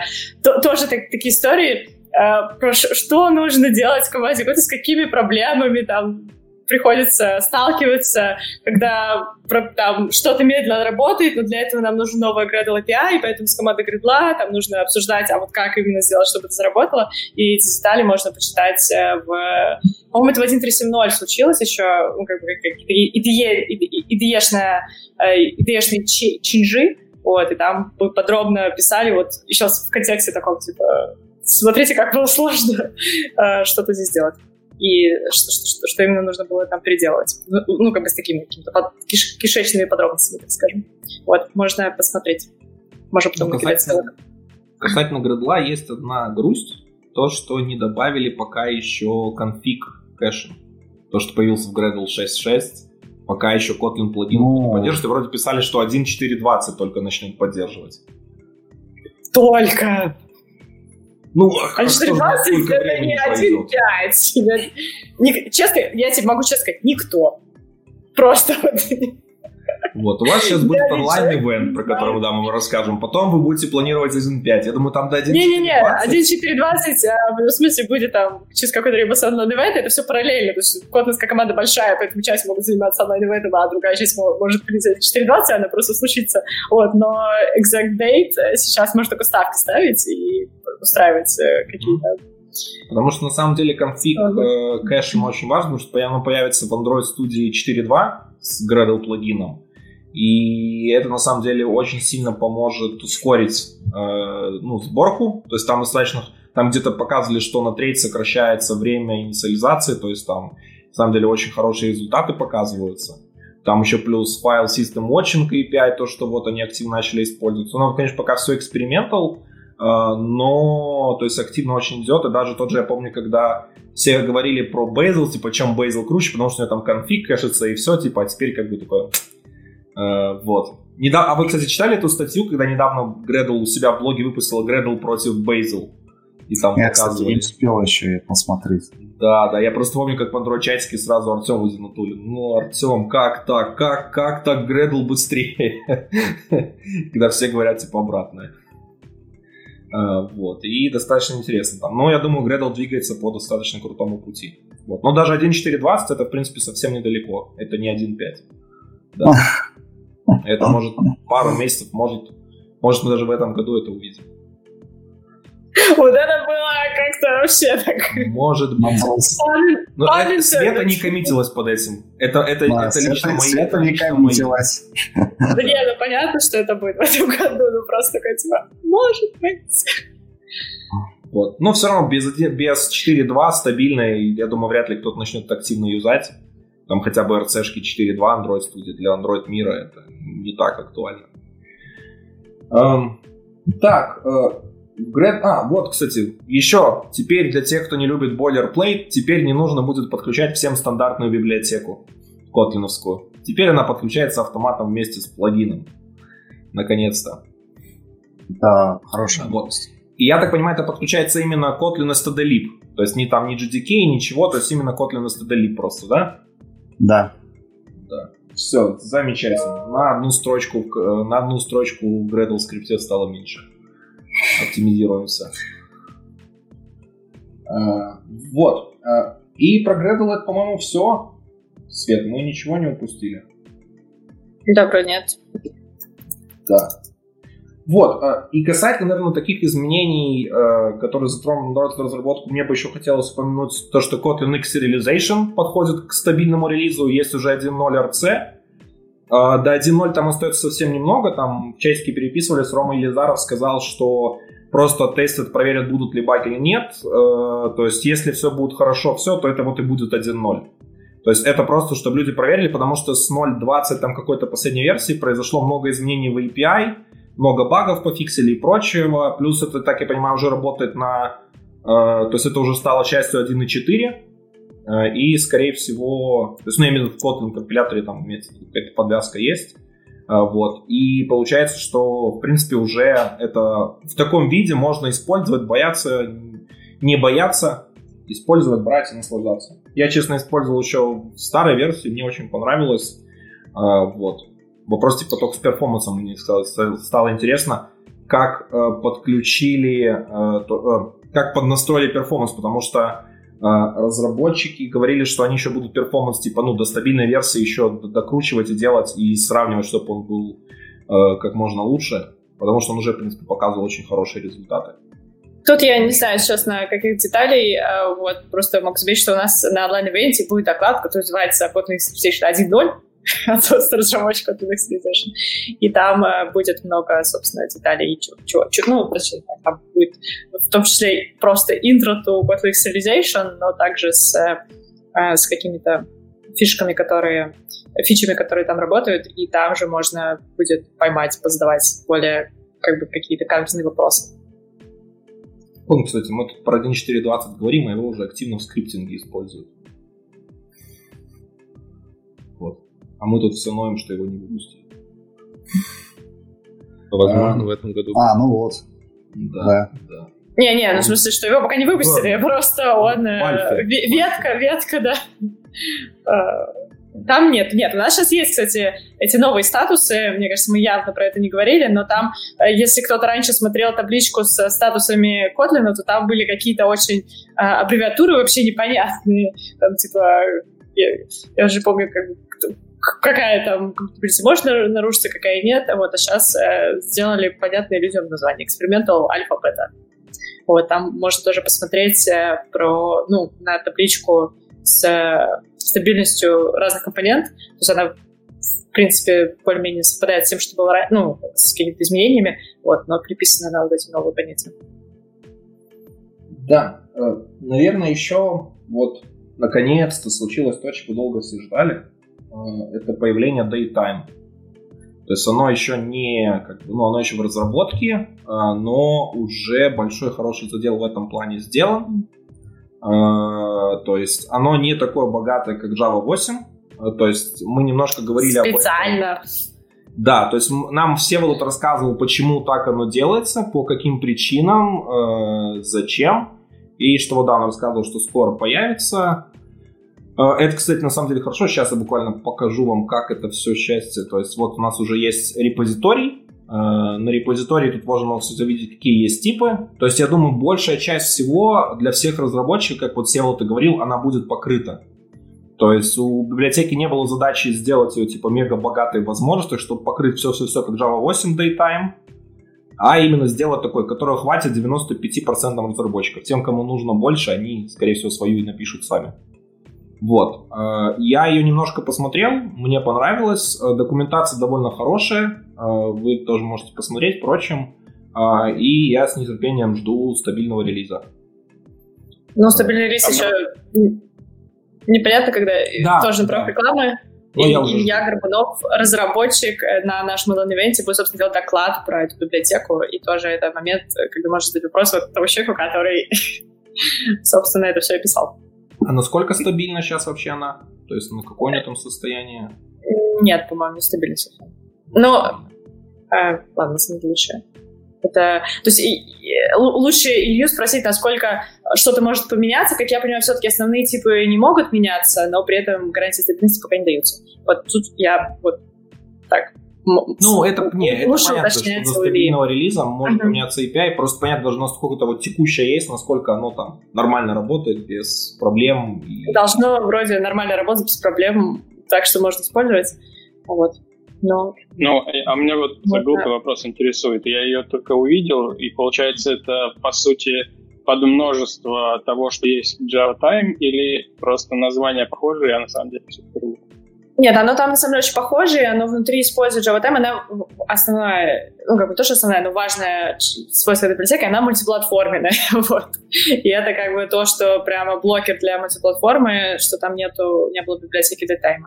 Вот, э, с Java там, если посмотреть рекомендации, то она туда уходит, вот, но э, вот как раз Илья в своем докладе рассказывает, или там, я не помню. Ну, в общем, там у него было много примеров, э, в каких местах э, джавовая библиотека ведет себя странно, там, по-моему, какие-то э, рантайм ну, то есть там, что мы сделали вот что-то вроде нормальное, а получили непонятный рантайм exception в итоге, и в Kotlin пытались это сделать, исправить и э, запретить просто это использовать, не добавлять такие методы, то есть пытаться осознанно уменьшить API, чтобы э, люди могли, возможно, меньше количество способов делать. Иногда может получаться более вербозный код, но при этом э, меньше возможностей там вот выстрелить в ногу и получить какой-то непонятный а. Вот, и мне кажется, у Ли в докладе были какие-то примеры, которые точно, ну, которые просто показывают, что, что, что, в чем конкретно была проблема и что конкретно поменяли. А, на этом, в принципе, наверное, фичей, которые касаются Android-разработки и таких вот людей, кто в основном Kotlin использует для там, Java, они заканчиваются. Но мне, например, как мобильного разработчика, очень э, очень-очень волнуют детали про Kotlin MPP. Э, э, то есть частично там представили новинки. То есть сейчас мы уже там вместе пока шли milestone релиз, ну, эти превьюшки Kotlin 1.4 рассказали про новую memory модель, что она уже будет в native новая memory модель. Рассказали про желание сделать новую memory модель. Там, не рассказывали, ну, что такое будет. Сказали, что ну, вот есть эти проблемы и про что, это. Да, идут на, ну, что идет движение в этом, да, идет проработка, прочим, потому что текущая memory модель, она ограничивает в определенных вещах. Вот, то есть да, да.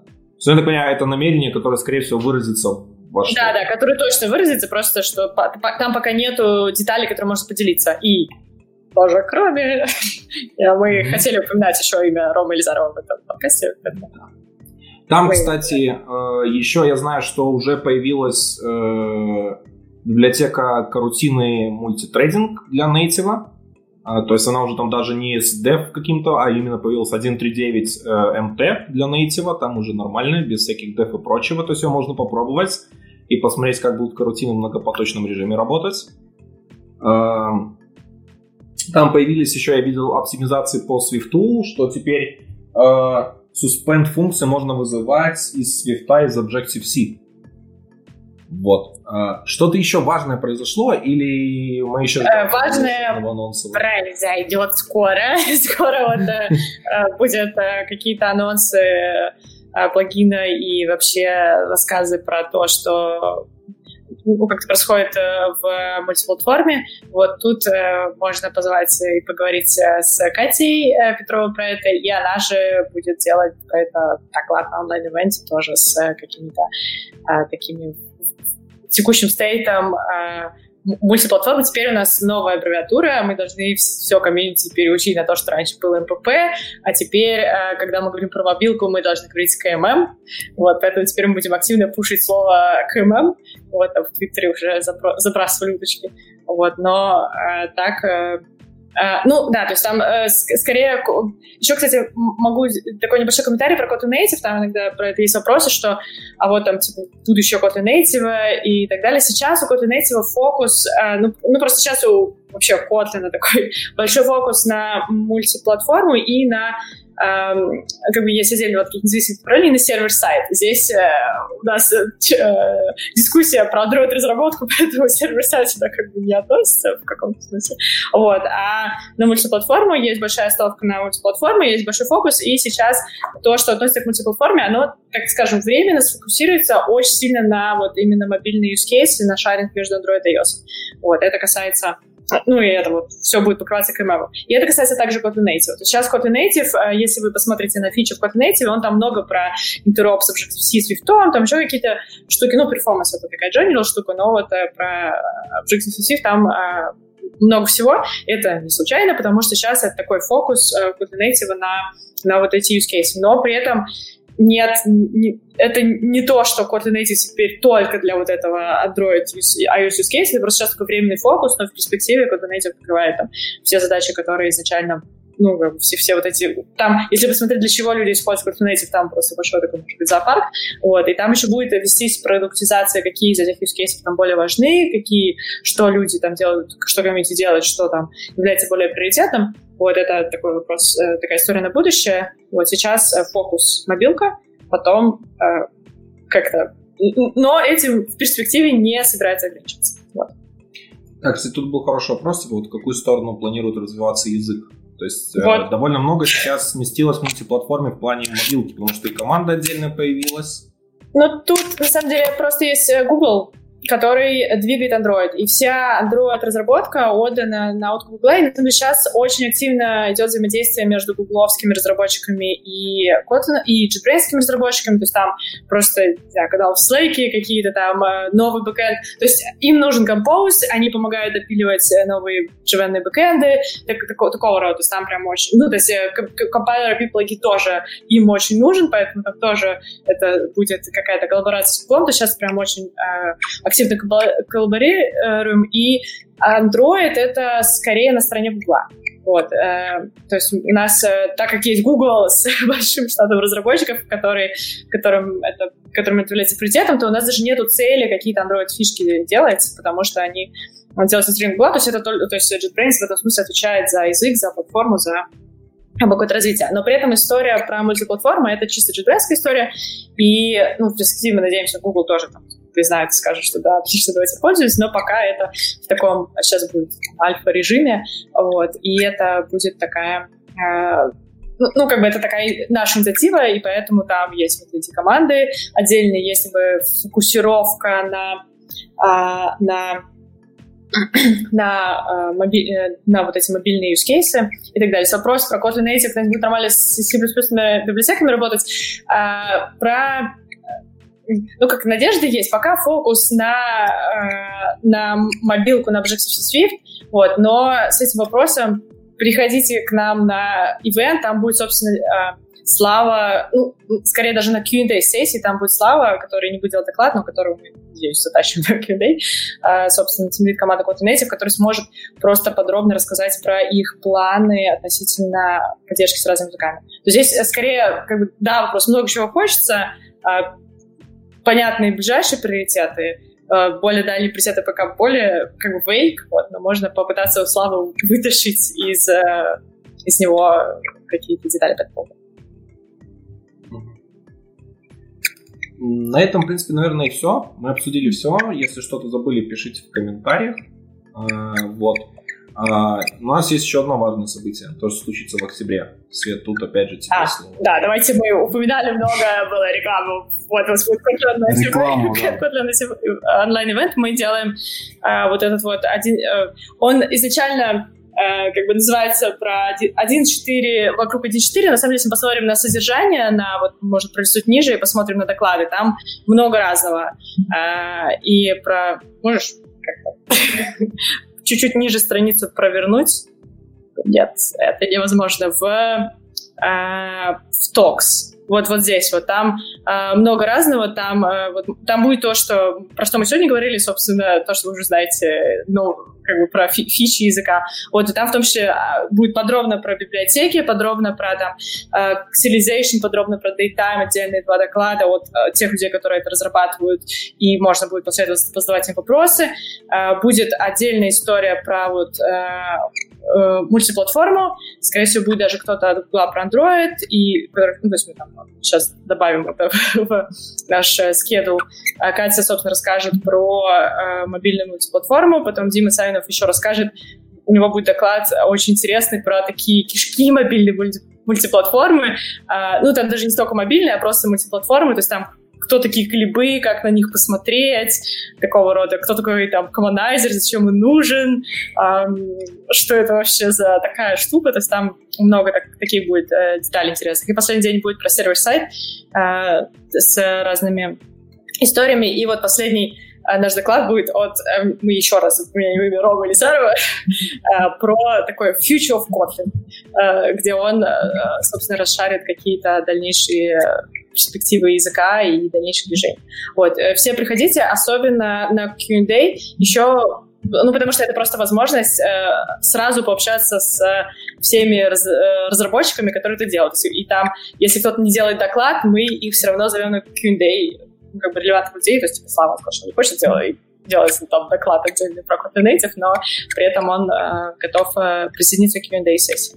Вот, поэтому мы всех э, как-то Э, позовем кого надо, чтобы никто не говорил, о, я не знаю, я надо спросить команду, вот там как раз можно будет спросить команду. Э, это будет такая прекрасная возможность. Еще, мне кажется, у нас тут есть где-то форма для вопросов. Э, на этой странице где должна быть, что если у вас есть вопрос, либо задавайте в Твиттере, либо используйте формой. Там, если зарегистрироваться, нажать а, если Submit, да, там выбираешь там есть выбор, э, ну, спрашивают, хочешь ли ты поучаствовать uh-huh. по one-one там с командой Котлина. Если а. хочешь, там выборка по вопросам, я просто сейчас Ага. А, там есть, э, one, э, да, там можно такую штуку выбрать, а еще можно просто где-то в форме, я проверю, мы в посте ее точно напоминали, если на сайте нет, это будет странно. Наверное, есть. Та, есть возможность просто в Google форму добавить свой вопрос. И да, на самом да, деле, если вы хотите, Добавляйте. Да, мне нравится, мне нравится последний вопрос. I need help. Такой из кода, да. А, пишите, короче, можете писать, на самом деле, вопросы по-русски, потому что мы их поймем, если вы напишите по-русски, если сложно по-английски, и переведем. И у нас такой план, что мы посмотрим на эти вопросы, и вот когда будут Q&A, мы постараемся тоже на то, что задано заранее, ответить, и с этим вопросом заданным заранее будет проще, потому что если там очень хочется позвать какого-то человека, который прям должен него ответить, то мы можем это сделать. Вот, поэтому, пожалуйста, воспользуйтесь. Я думаю, что мы здесь тоже можем, я потом скину ссылку Кириллу на эту форму с вопросами и закидывайте туда свои вопросы, пожалуйста. Вот. Спасибо, реклама. На этом э, наш онлайн закончилась. Всех там ждем. Спасибо. Да, давайте тогда, в принципе, э, поотвечаем на вопросы. У нас еще есть время. Э, давайте пройдемся сначала. Э, ребят, мне тут будет нужна ваша помощь. Я стану оператором. Да, вначале там был вопросик. Он, наверное, к, к ММ уже больше относится про разные версии библиотек. Что повышаешь версию библиотеки для андроида, а тебе под iOS уже ничего не работает. Вот будет ли какая-то ну, сейчас э, стандартная библиотека, она, в принципе, становится common э, все больше и больше. То есть есть common часть стандартной библиотеки, которую можно использовать в мультиплатформных проектах. И там э, некоторые, если посмотреть внимательно изменения в этом релизе, то там прям такое, вот эта часть переехала в common, вот эта часть была добавлена в common. Ну, потому что там, когда добавление в common, это значит, что нужно имплементации не только на JVM подобрать, а еще на там, JS и Native. Вот. И это движение идет, а с остальными библиотеками тут... Э, ну, то есть оставим более подробно эту историю про там специальный выпуск про КММ, но а, вообще это здесь нужно специально там писать разные библиотеки про мультиплатформу для покрытия разных use cases, и мы очень надеемся, что, ну, как-то что-то делает JetBrains, а что-то мы надеемся, что комьюнити тоже подхватит, и там это уже происходит, в принципе, то есть есть э, Кевин э, Галлиген из TouchLab, есть Rock, ребята, которые пилят свои библиотеки, и их можно использовать для мультиплатформы. То есть э, там э, пока там нету каких-то официальных, не знаю, большого количества официальных э, Google, там, JetBrains, вот, но при этом Ubuntu JetBrains старт библиотека это дело, и сейчас вот DateTime, и сейчас сериализация, они все мультиплатформенные, и вообще весь фокус новых библиотек это всегда будет иметь, иметь в голове мультиплатформу. Вот, ну и тоже большой вклад от комьюнити.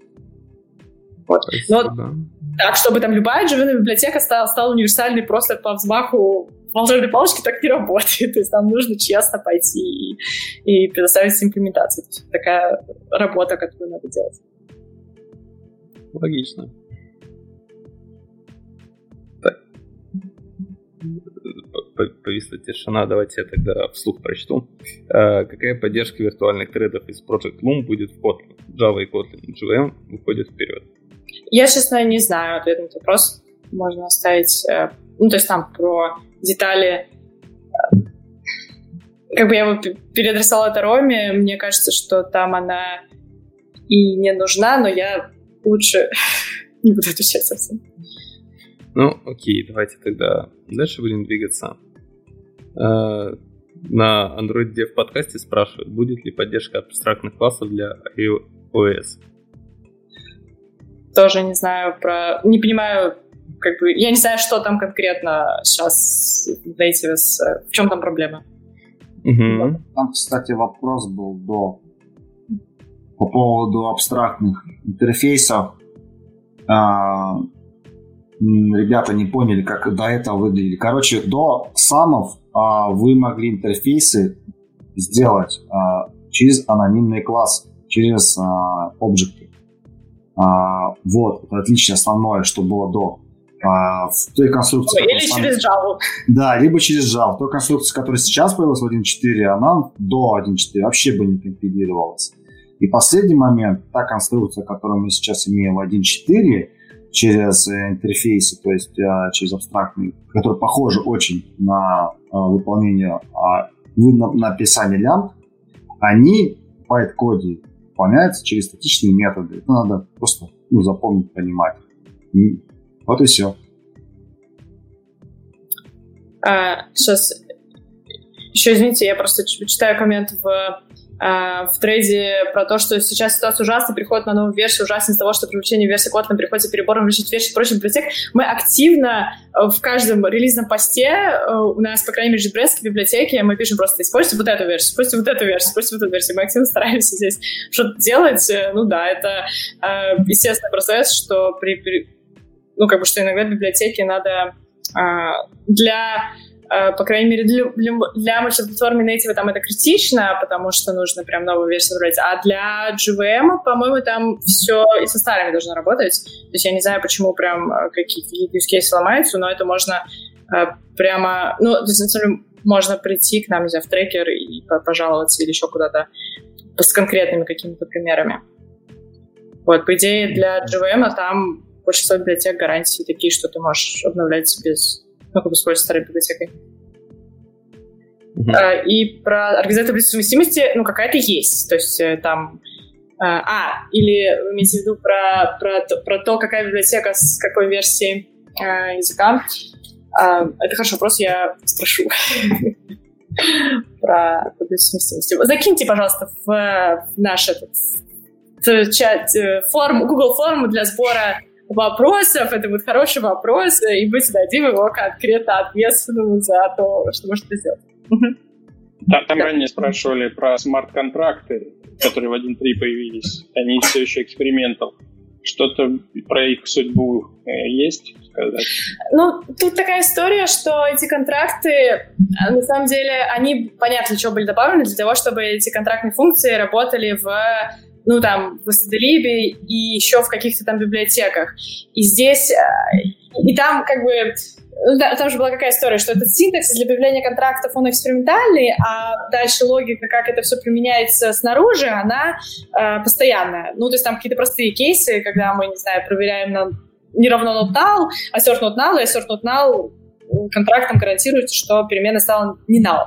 Вот. Э, это прям большой э, change в библиотеке про то, насколько это важный, приоритетный кейс э, для комьюнити, вот лично мне кажется, что не очень приоритет. То есть, а, опять вопрос, там, кроме про вот эти все будущие фичи и приоритеты разных фич языка, насколько там контракт высоко в приоритете. Вот. Но вообще э, доведение именно синтаксиса объявления контрактов до финального состояния, потому что там же еще, я не знаю, был где-то доклад Тима Сайна на каком-то, мне кажется, должен быть в интернете, на каком-то же Brains Day или еще что-то, и там он, где он подробно рассказывал, какие еще из кейсы могут теоретически эти контракты покрывать. И там такое поле, интересное. Вот, и поэтому э, здесь скорее кажется, что лучше финализировать вот этот язык для задания контрактов тогда, когда будет проведена работа по покрытию, как бы, вот, как можно больше количества реальных use кейсов. Вот, и это, я не уверена, что, что это прям такой топ-priority, ну, кроме того, что, не знаю, кого-то беспокоит, что вот есть фича, которая как бы торчит как э, stable в, в каких-то версиях, а вот ее можно использовать у себя только как эксперимент. Вот. Но, с другой стороны, те пять человек, которые это будут использовать у себя в своих библиотеках, а, они могут использовать экспериментальную версию, потому что все, что им потом придется сделать, это поменять синтаксис объявления этих контрактов. То есть э, вот это то, что может поменяться, но и они могут взять на себя эту ответственность, что да, мы хотим вот эти фичи, торчащие как бы наружу, вот, э, там, берем на себя э, эти риски и, потом, и там готовы этот синтаксис обновить. Вот. Окей, тут еще один вопрос. А, что там с курсерами-то? Да, да, да, это где? я... Да, это где? И попутно, никогда, и попутно еще с книжкой. Никогда не делайте так, никогда не обещайте ничего никому. Вот. Э, я на самом деле не знаю, я могу расшарить ситуацию, там э, точно нужен какой-то курс, в, ну, как бы такой курс по рутинам, но мы, мне сейчас не очевидно, что нужно делать на курсере, потому что ну, короче, может быть, это нужно делать просто... Ну, то есть нам непонятно, получили мы как бы каких-то таких обещанных бонусов от Курсера, которые хотели, это как-то не, не очевидно. И, может быть, нужно это делать э, на каких-то там, я грубо говоря, на Ютубе с тем, чтобы э, э, со, чтобы у нас сохранилось на сайте. С Курсерой там еще такая история, что я вот не могу эти видео, которые я записала для Курсера, положить на YouTube потому что у нас контракт, что курсор всем владеет этим контентом, и может пересписать. И вот из-за всех этих э, как бы сложностей, возможно, э, мы... Я всех обманула, и мы сделаем этот контент не в виде курсовских курсов, а в виде каком-то другом. Вот. Но это вот то, то, что надо делать, это бесспорно. То есть это то, что там нужно как бы какие-то какие штуки такие э, делать, но, возможно, не на курсере, ну, в видеоформате. Ну, вот у нас там предложили сейчас, давайте YouTube-канал развивать. Вот. Что может быть такой вариант будет. Пока JetBrains же сейчас появилась своя образовательная платформа какая-то там. Там все сложно. Давайте. И она, и она в платную собирается, она монетизироваться еще будет. Да, да, да. Давайте. У нас JetBrains это тоже такая большая компания, там есть разные команды, они иногда делают что-то свое, и там. Я помню, э, как бы пример, когда э, мы начинали Kotlin делать, я же когда начинала, я начинала как, часть команды Kotlin, и и я помню, что там было очень много скепсиса, вот это вот зачем еще язык, и он не только был снаружи, то есть там снаружи, понятно, встречаешь людей, которые говорят, о, класс, круто, особенно Android, когда было понятно, что в Android прям очень надо, то все были очень позитивные. А с, с Java там было такое, зачем это делать? И там внутри JetBrains тоже было достаточно такого скепсиса, то есть ты общаешься с кем-нибудь из людей, я такой, вообще, зачем это надо? Зачем это, зачем это, вот этот код делать? Поэтому тут все сложно. И э, нет, на этой платформе мы не будем делать э, контент по Kotlin. Вот, но, ну, в смысле, там у них есть свои ребята, которые занимаются контентом по Kotlin. Вот, а мы э, хотим, э, если что делать, то такое э, бесплатное, публично доступное, ну, в чем мы JetBrains. Нам не нужно это, это делать, ну, как бы это дело продавать. То есть мы хотим это дело, как-то делать. В Курсере там тоже, там, э, этот же курс, он как бы бесплатно доступен в аудит-моде, но этот аудит-мод у них как-то так спрятан, и это тоже как бы вещь, которая в Курсере, по-моему, ну, просто не то, что сломалась, но Курсера раньше была лучше, так скажем. Вот, а сейчас там надо найти этот аудит-мод, еще там это как-то все сложно работает, что-то доступно, что-то недоступно, в общем, там есть свои какие-то проблемы. И на самом деле с книжкой та же история, что э, книжкой владеет издательство, и мы не можем, например, ее просто бесплатно где-то публиковать. Вот, а, э, и вопрос там распределения ресурсов, типа заниматься сейчас какими-то новыми вещами или, э, или об, обновлять книжку, это тоже э, возможно, что надо заниматься новыми вещами.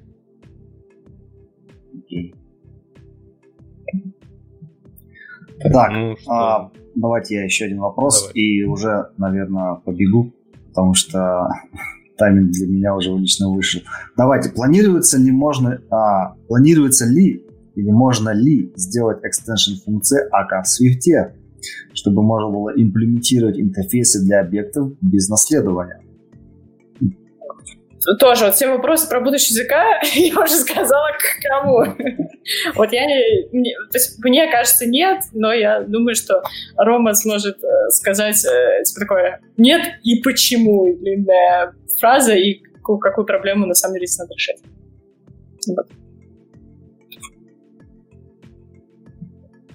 Вот. Но вы можете тоже закидывать это все в, в, этот, в нашу форму. Окей, двигаемся тогда дальше по вопросикам. А, про вопрос Kotlin Native C++ Света уже сказала, куда да, обращаться. Мне кажется, что сейчас у нас все вопросы, такая Света просто говорит, приходите в наш ивент и скопируйте, пожалуйста, наши вопросы в форму. Сейчас похоже, что Света работает в режиме роутера. Да-да-да.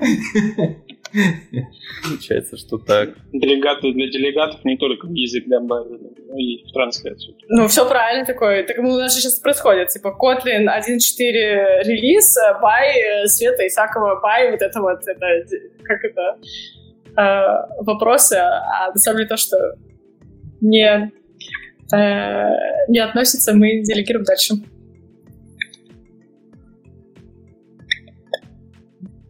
Пошли сложнейшие. Все, да, давайте, давайте все. Ссылочки. А, нету ссылочки. Про Multiply Receivers. Это.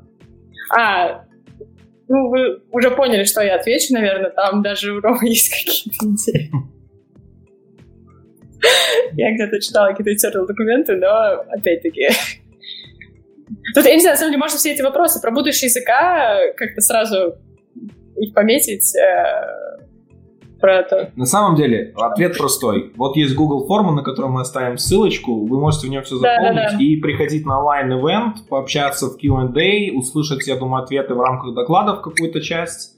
Потому что, Света, ты говорила, что вы сейчас занимаетесь тем, что ну, начинаете прорабатывать, что пойдет в 1.5. Да, да, да. Ну, то есть там, на самом деле, сейчас уже план, собственно, вот это процесс планирования для большинства команд уже закончился, и, скорее всего, к э, ивенту уже будет родмап публичный, доступен, который можно будет почитать, э, подумать, позадавать вопросы по конкретной про этому родмапу и конкретным людям, которые будут за это ну, собственно, которые принимают решение, что, что войдет, что не войдет.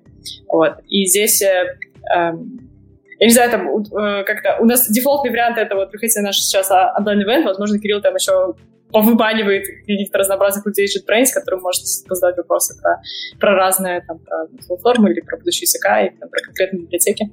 Вот тут это все вполне можно делать.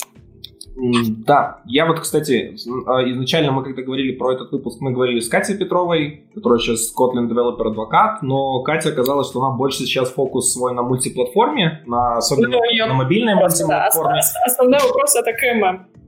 Да, да, да, да, да, да. И поэтому вот к нам пришла Света, чтобы рассказать подробнее про новинки Kotlin. Но с Катей, Катю я так просто не отпустил. Э, она придет и расскажет нам вообще тем, чем, ну, чем занимаются деф-адвокаты, и мы, соответственно, еще поговорим параллельно про Kotlin MPP, вообще про его развитие, прочим.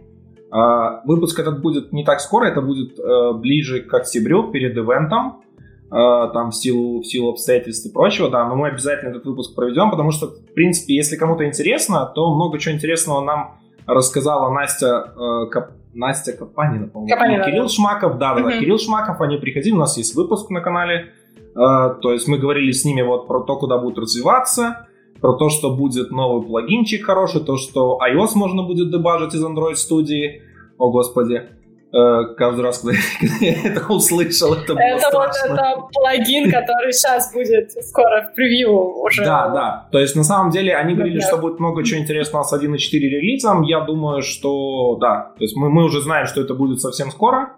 Uh, вот, и мы еще поговорим с ними, как раз-то вот через полгода проведем такой ревью, я думаю, Катя Петрова нам расскажет, потому что сейчас активно всю эту тему погружается. Uh, вот. Также мы позовем uh, Семена, который занимается... Да. Мне кажется, он а, отлично расскажет про новый, ну, вот этот new compiler. New, ну, да, не, не там фронтендовой части, там, на самом деле, он вам придет и расскажет, на самом деле, есть два яра, есть фронтенда яра, бэкэнда яра, но для всех остальных людей мы просто используем Абадина яра, который бэкэнда яра. Вот, ну, mm-hmm. это вот, подожди, Семена, будет интересно. Да, да, и будем говорить с ним тоже э, звать, конечно же. А, вот. А, я думаю, в принципе, вопросов уже таких интересных нету. Ребят, вы там что-то видели еще в чатике интересных вопросов? То, что мы не... На которые еще могут быть интересные ответы, а не заплатить а не, а не, роутинг. Да я уже все посмотрел, вроде там больше особо ничего не было. Мы, походу, уже а. ответили. А, про коммонайзер сейчас не очень удобный. Пожалуйста, ну, пишите явно, в чем, э, почему и... на маке. Цвета. Вот. На этом у нас все. То есть на iOS и на Mac писать, я думаю, не, не вряд ли получится, потому что мало кто захочет этим заниматься. А, вот. А, всем большое спасибо, что пришли. Света, Миша, Вадим, а, Дима, большое спасибо. Миша ушел уже, к сожалению, надо было уже бежать. По-моему, получилось очень классно, хорошо обсудили. Всем зрителям подписывайтесь на наш канал. У нас скоро будет достаточно много интересного и про Kotlin. А, в ближайшее время мы поговорим с Google Dev, а, Google Relationship Manager о Dagger Hilt, а, Google DevRel, вот правильнее так, да. Он расскажет нам про Dagger Hilt, ответит на разные вопросы. Этот выпуск уже будет в следующий четверг, поэтому подписывайтесь, следите. Те, кто хочет избавиться от Даггера и простить все, будет очень интересно. Ну и следить за новостями. Всем хорошего дня. Пока-пока. Спасибо большое. Спасибо. Спасибо, Света. Спасибо.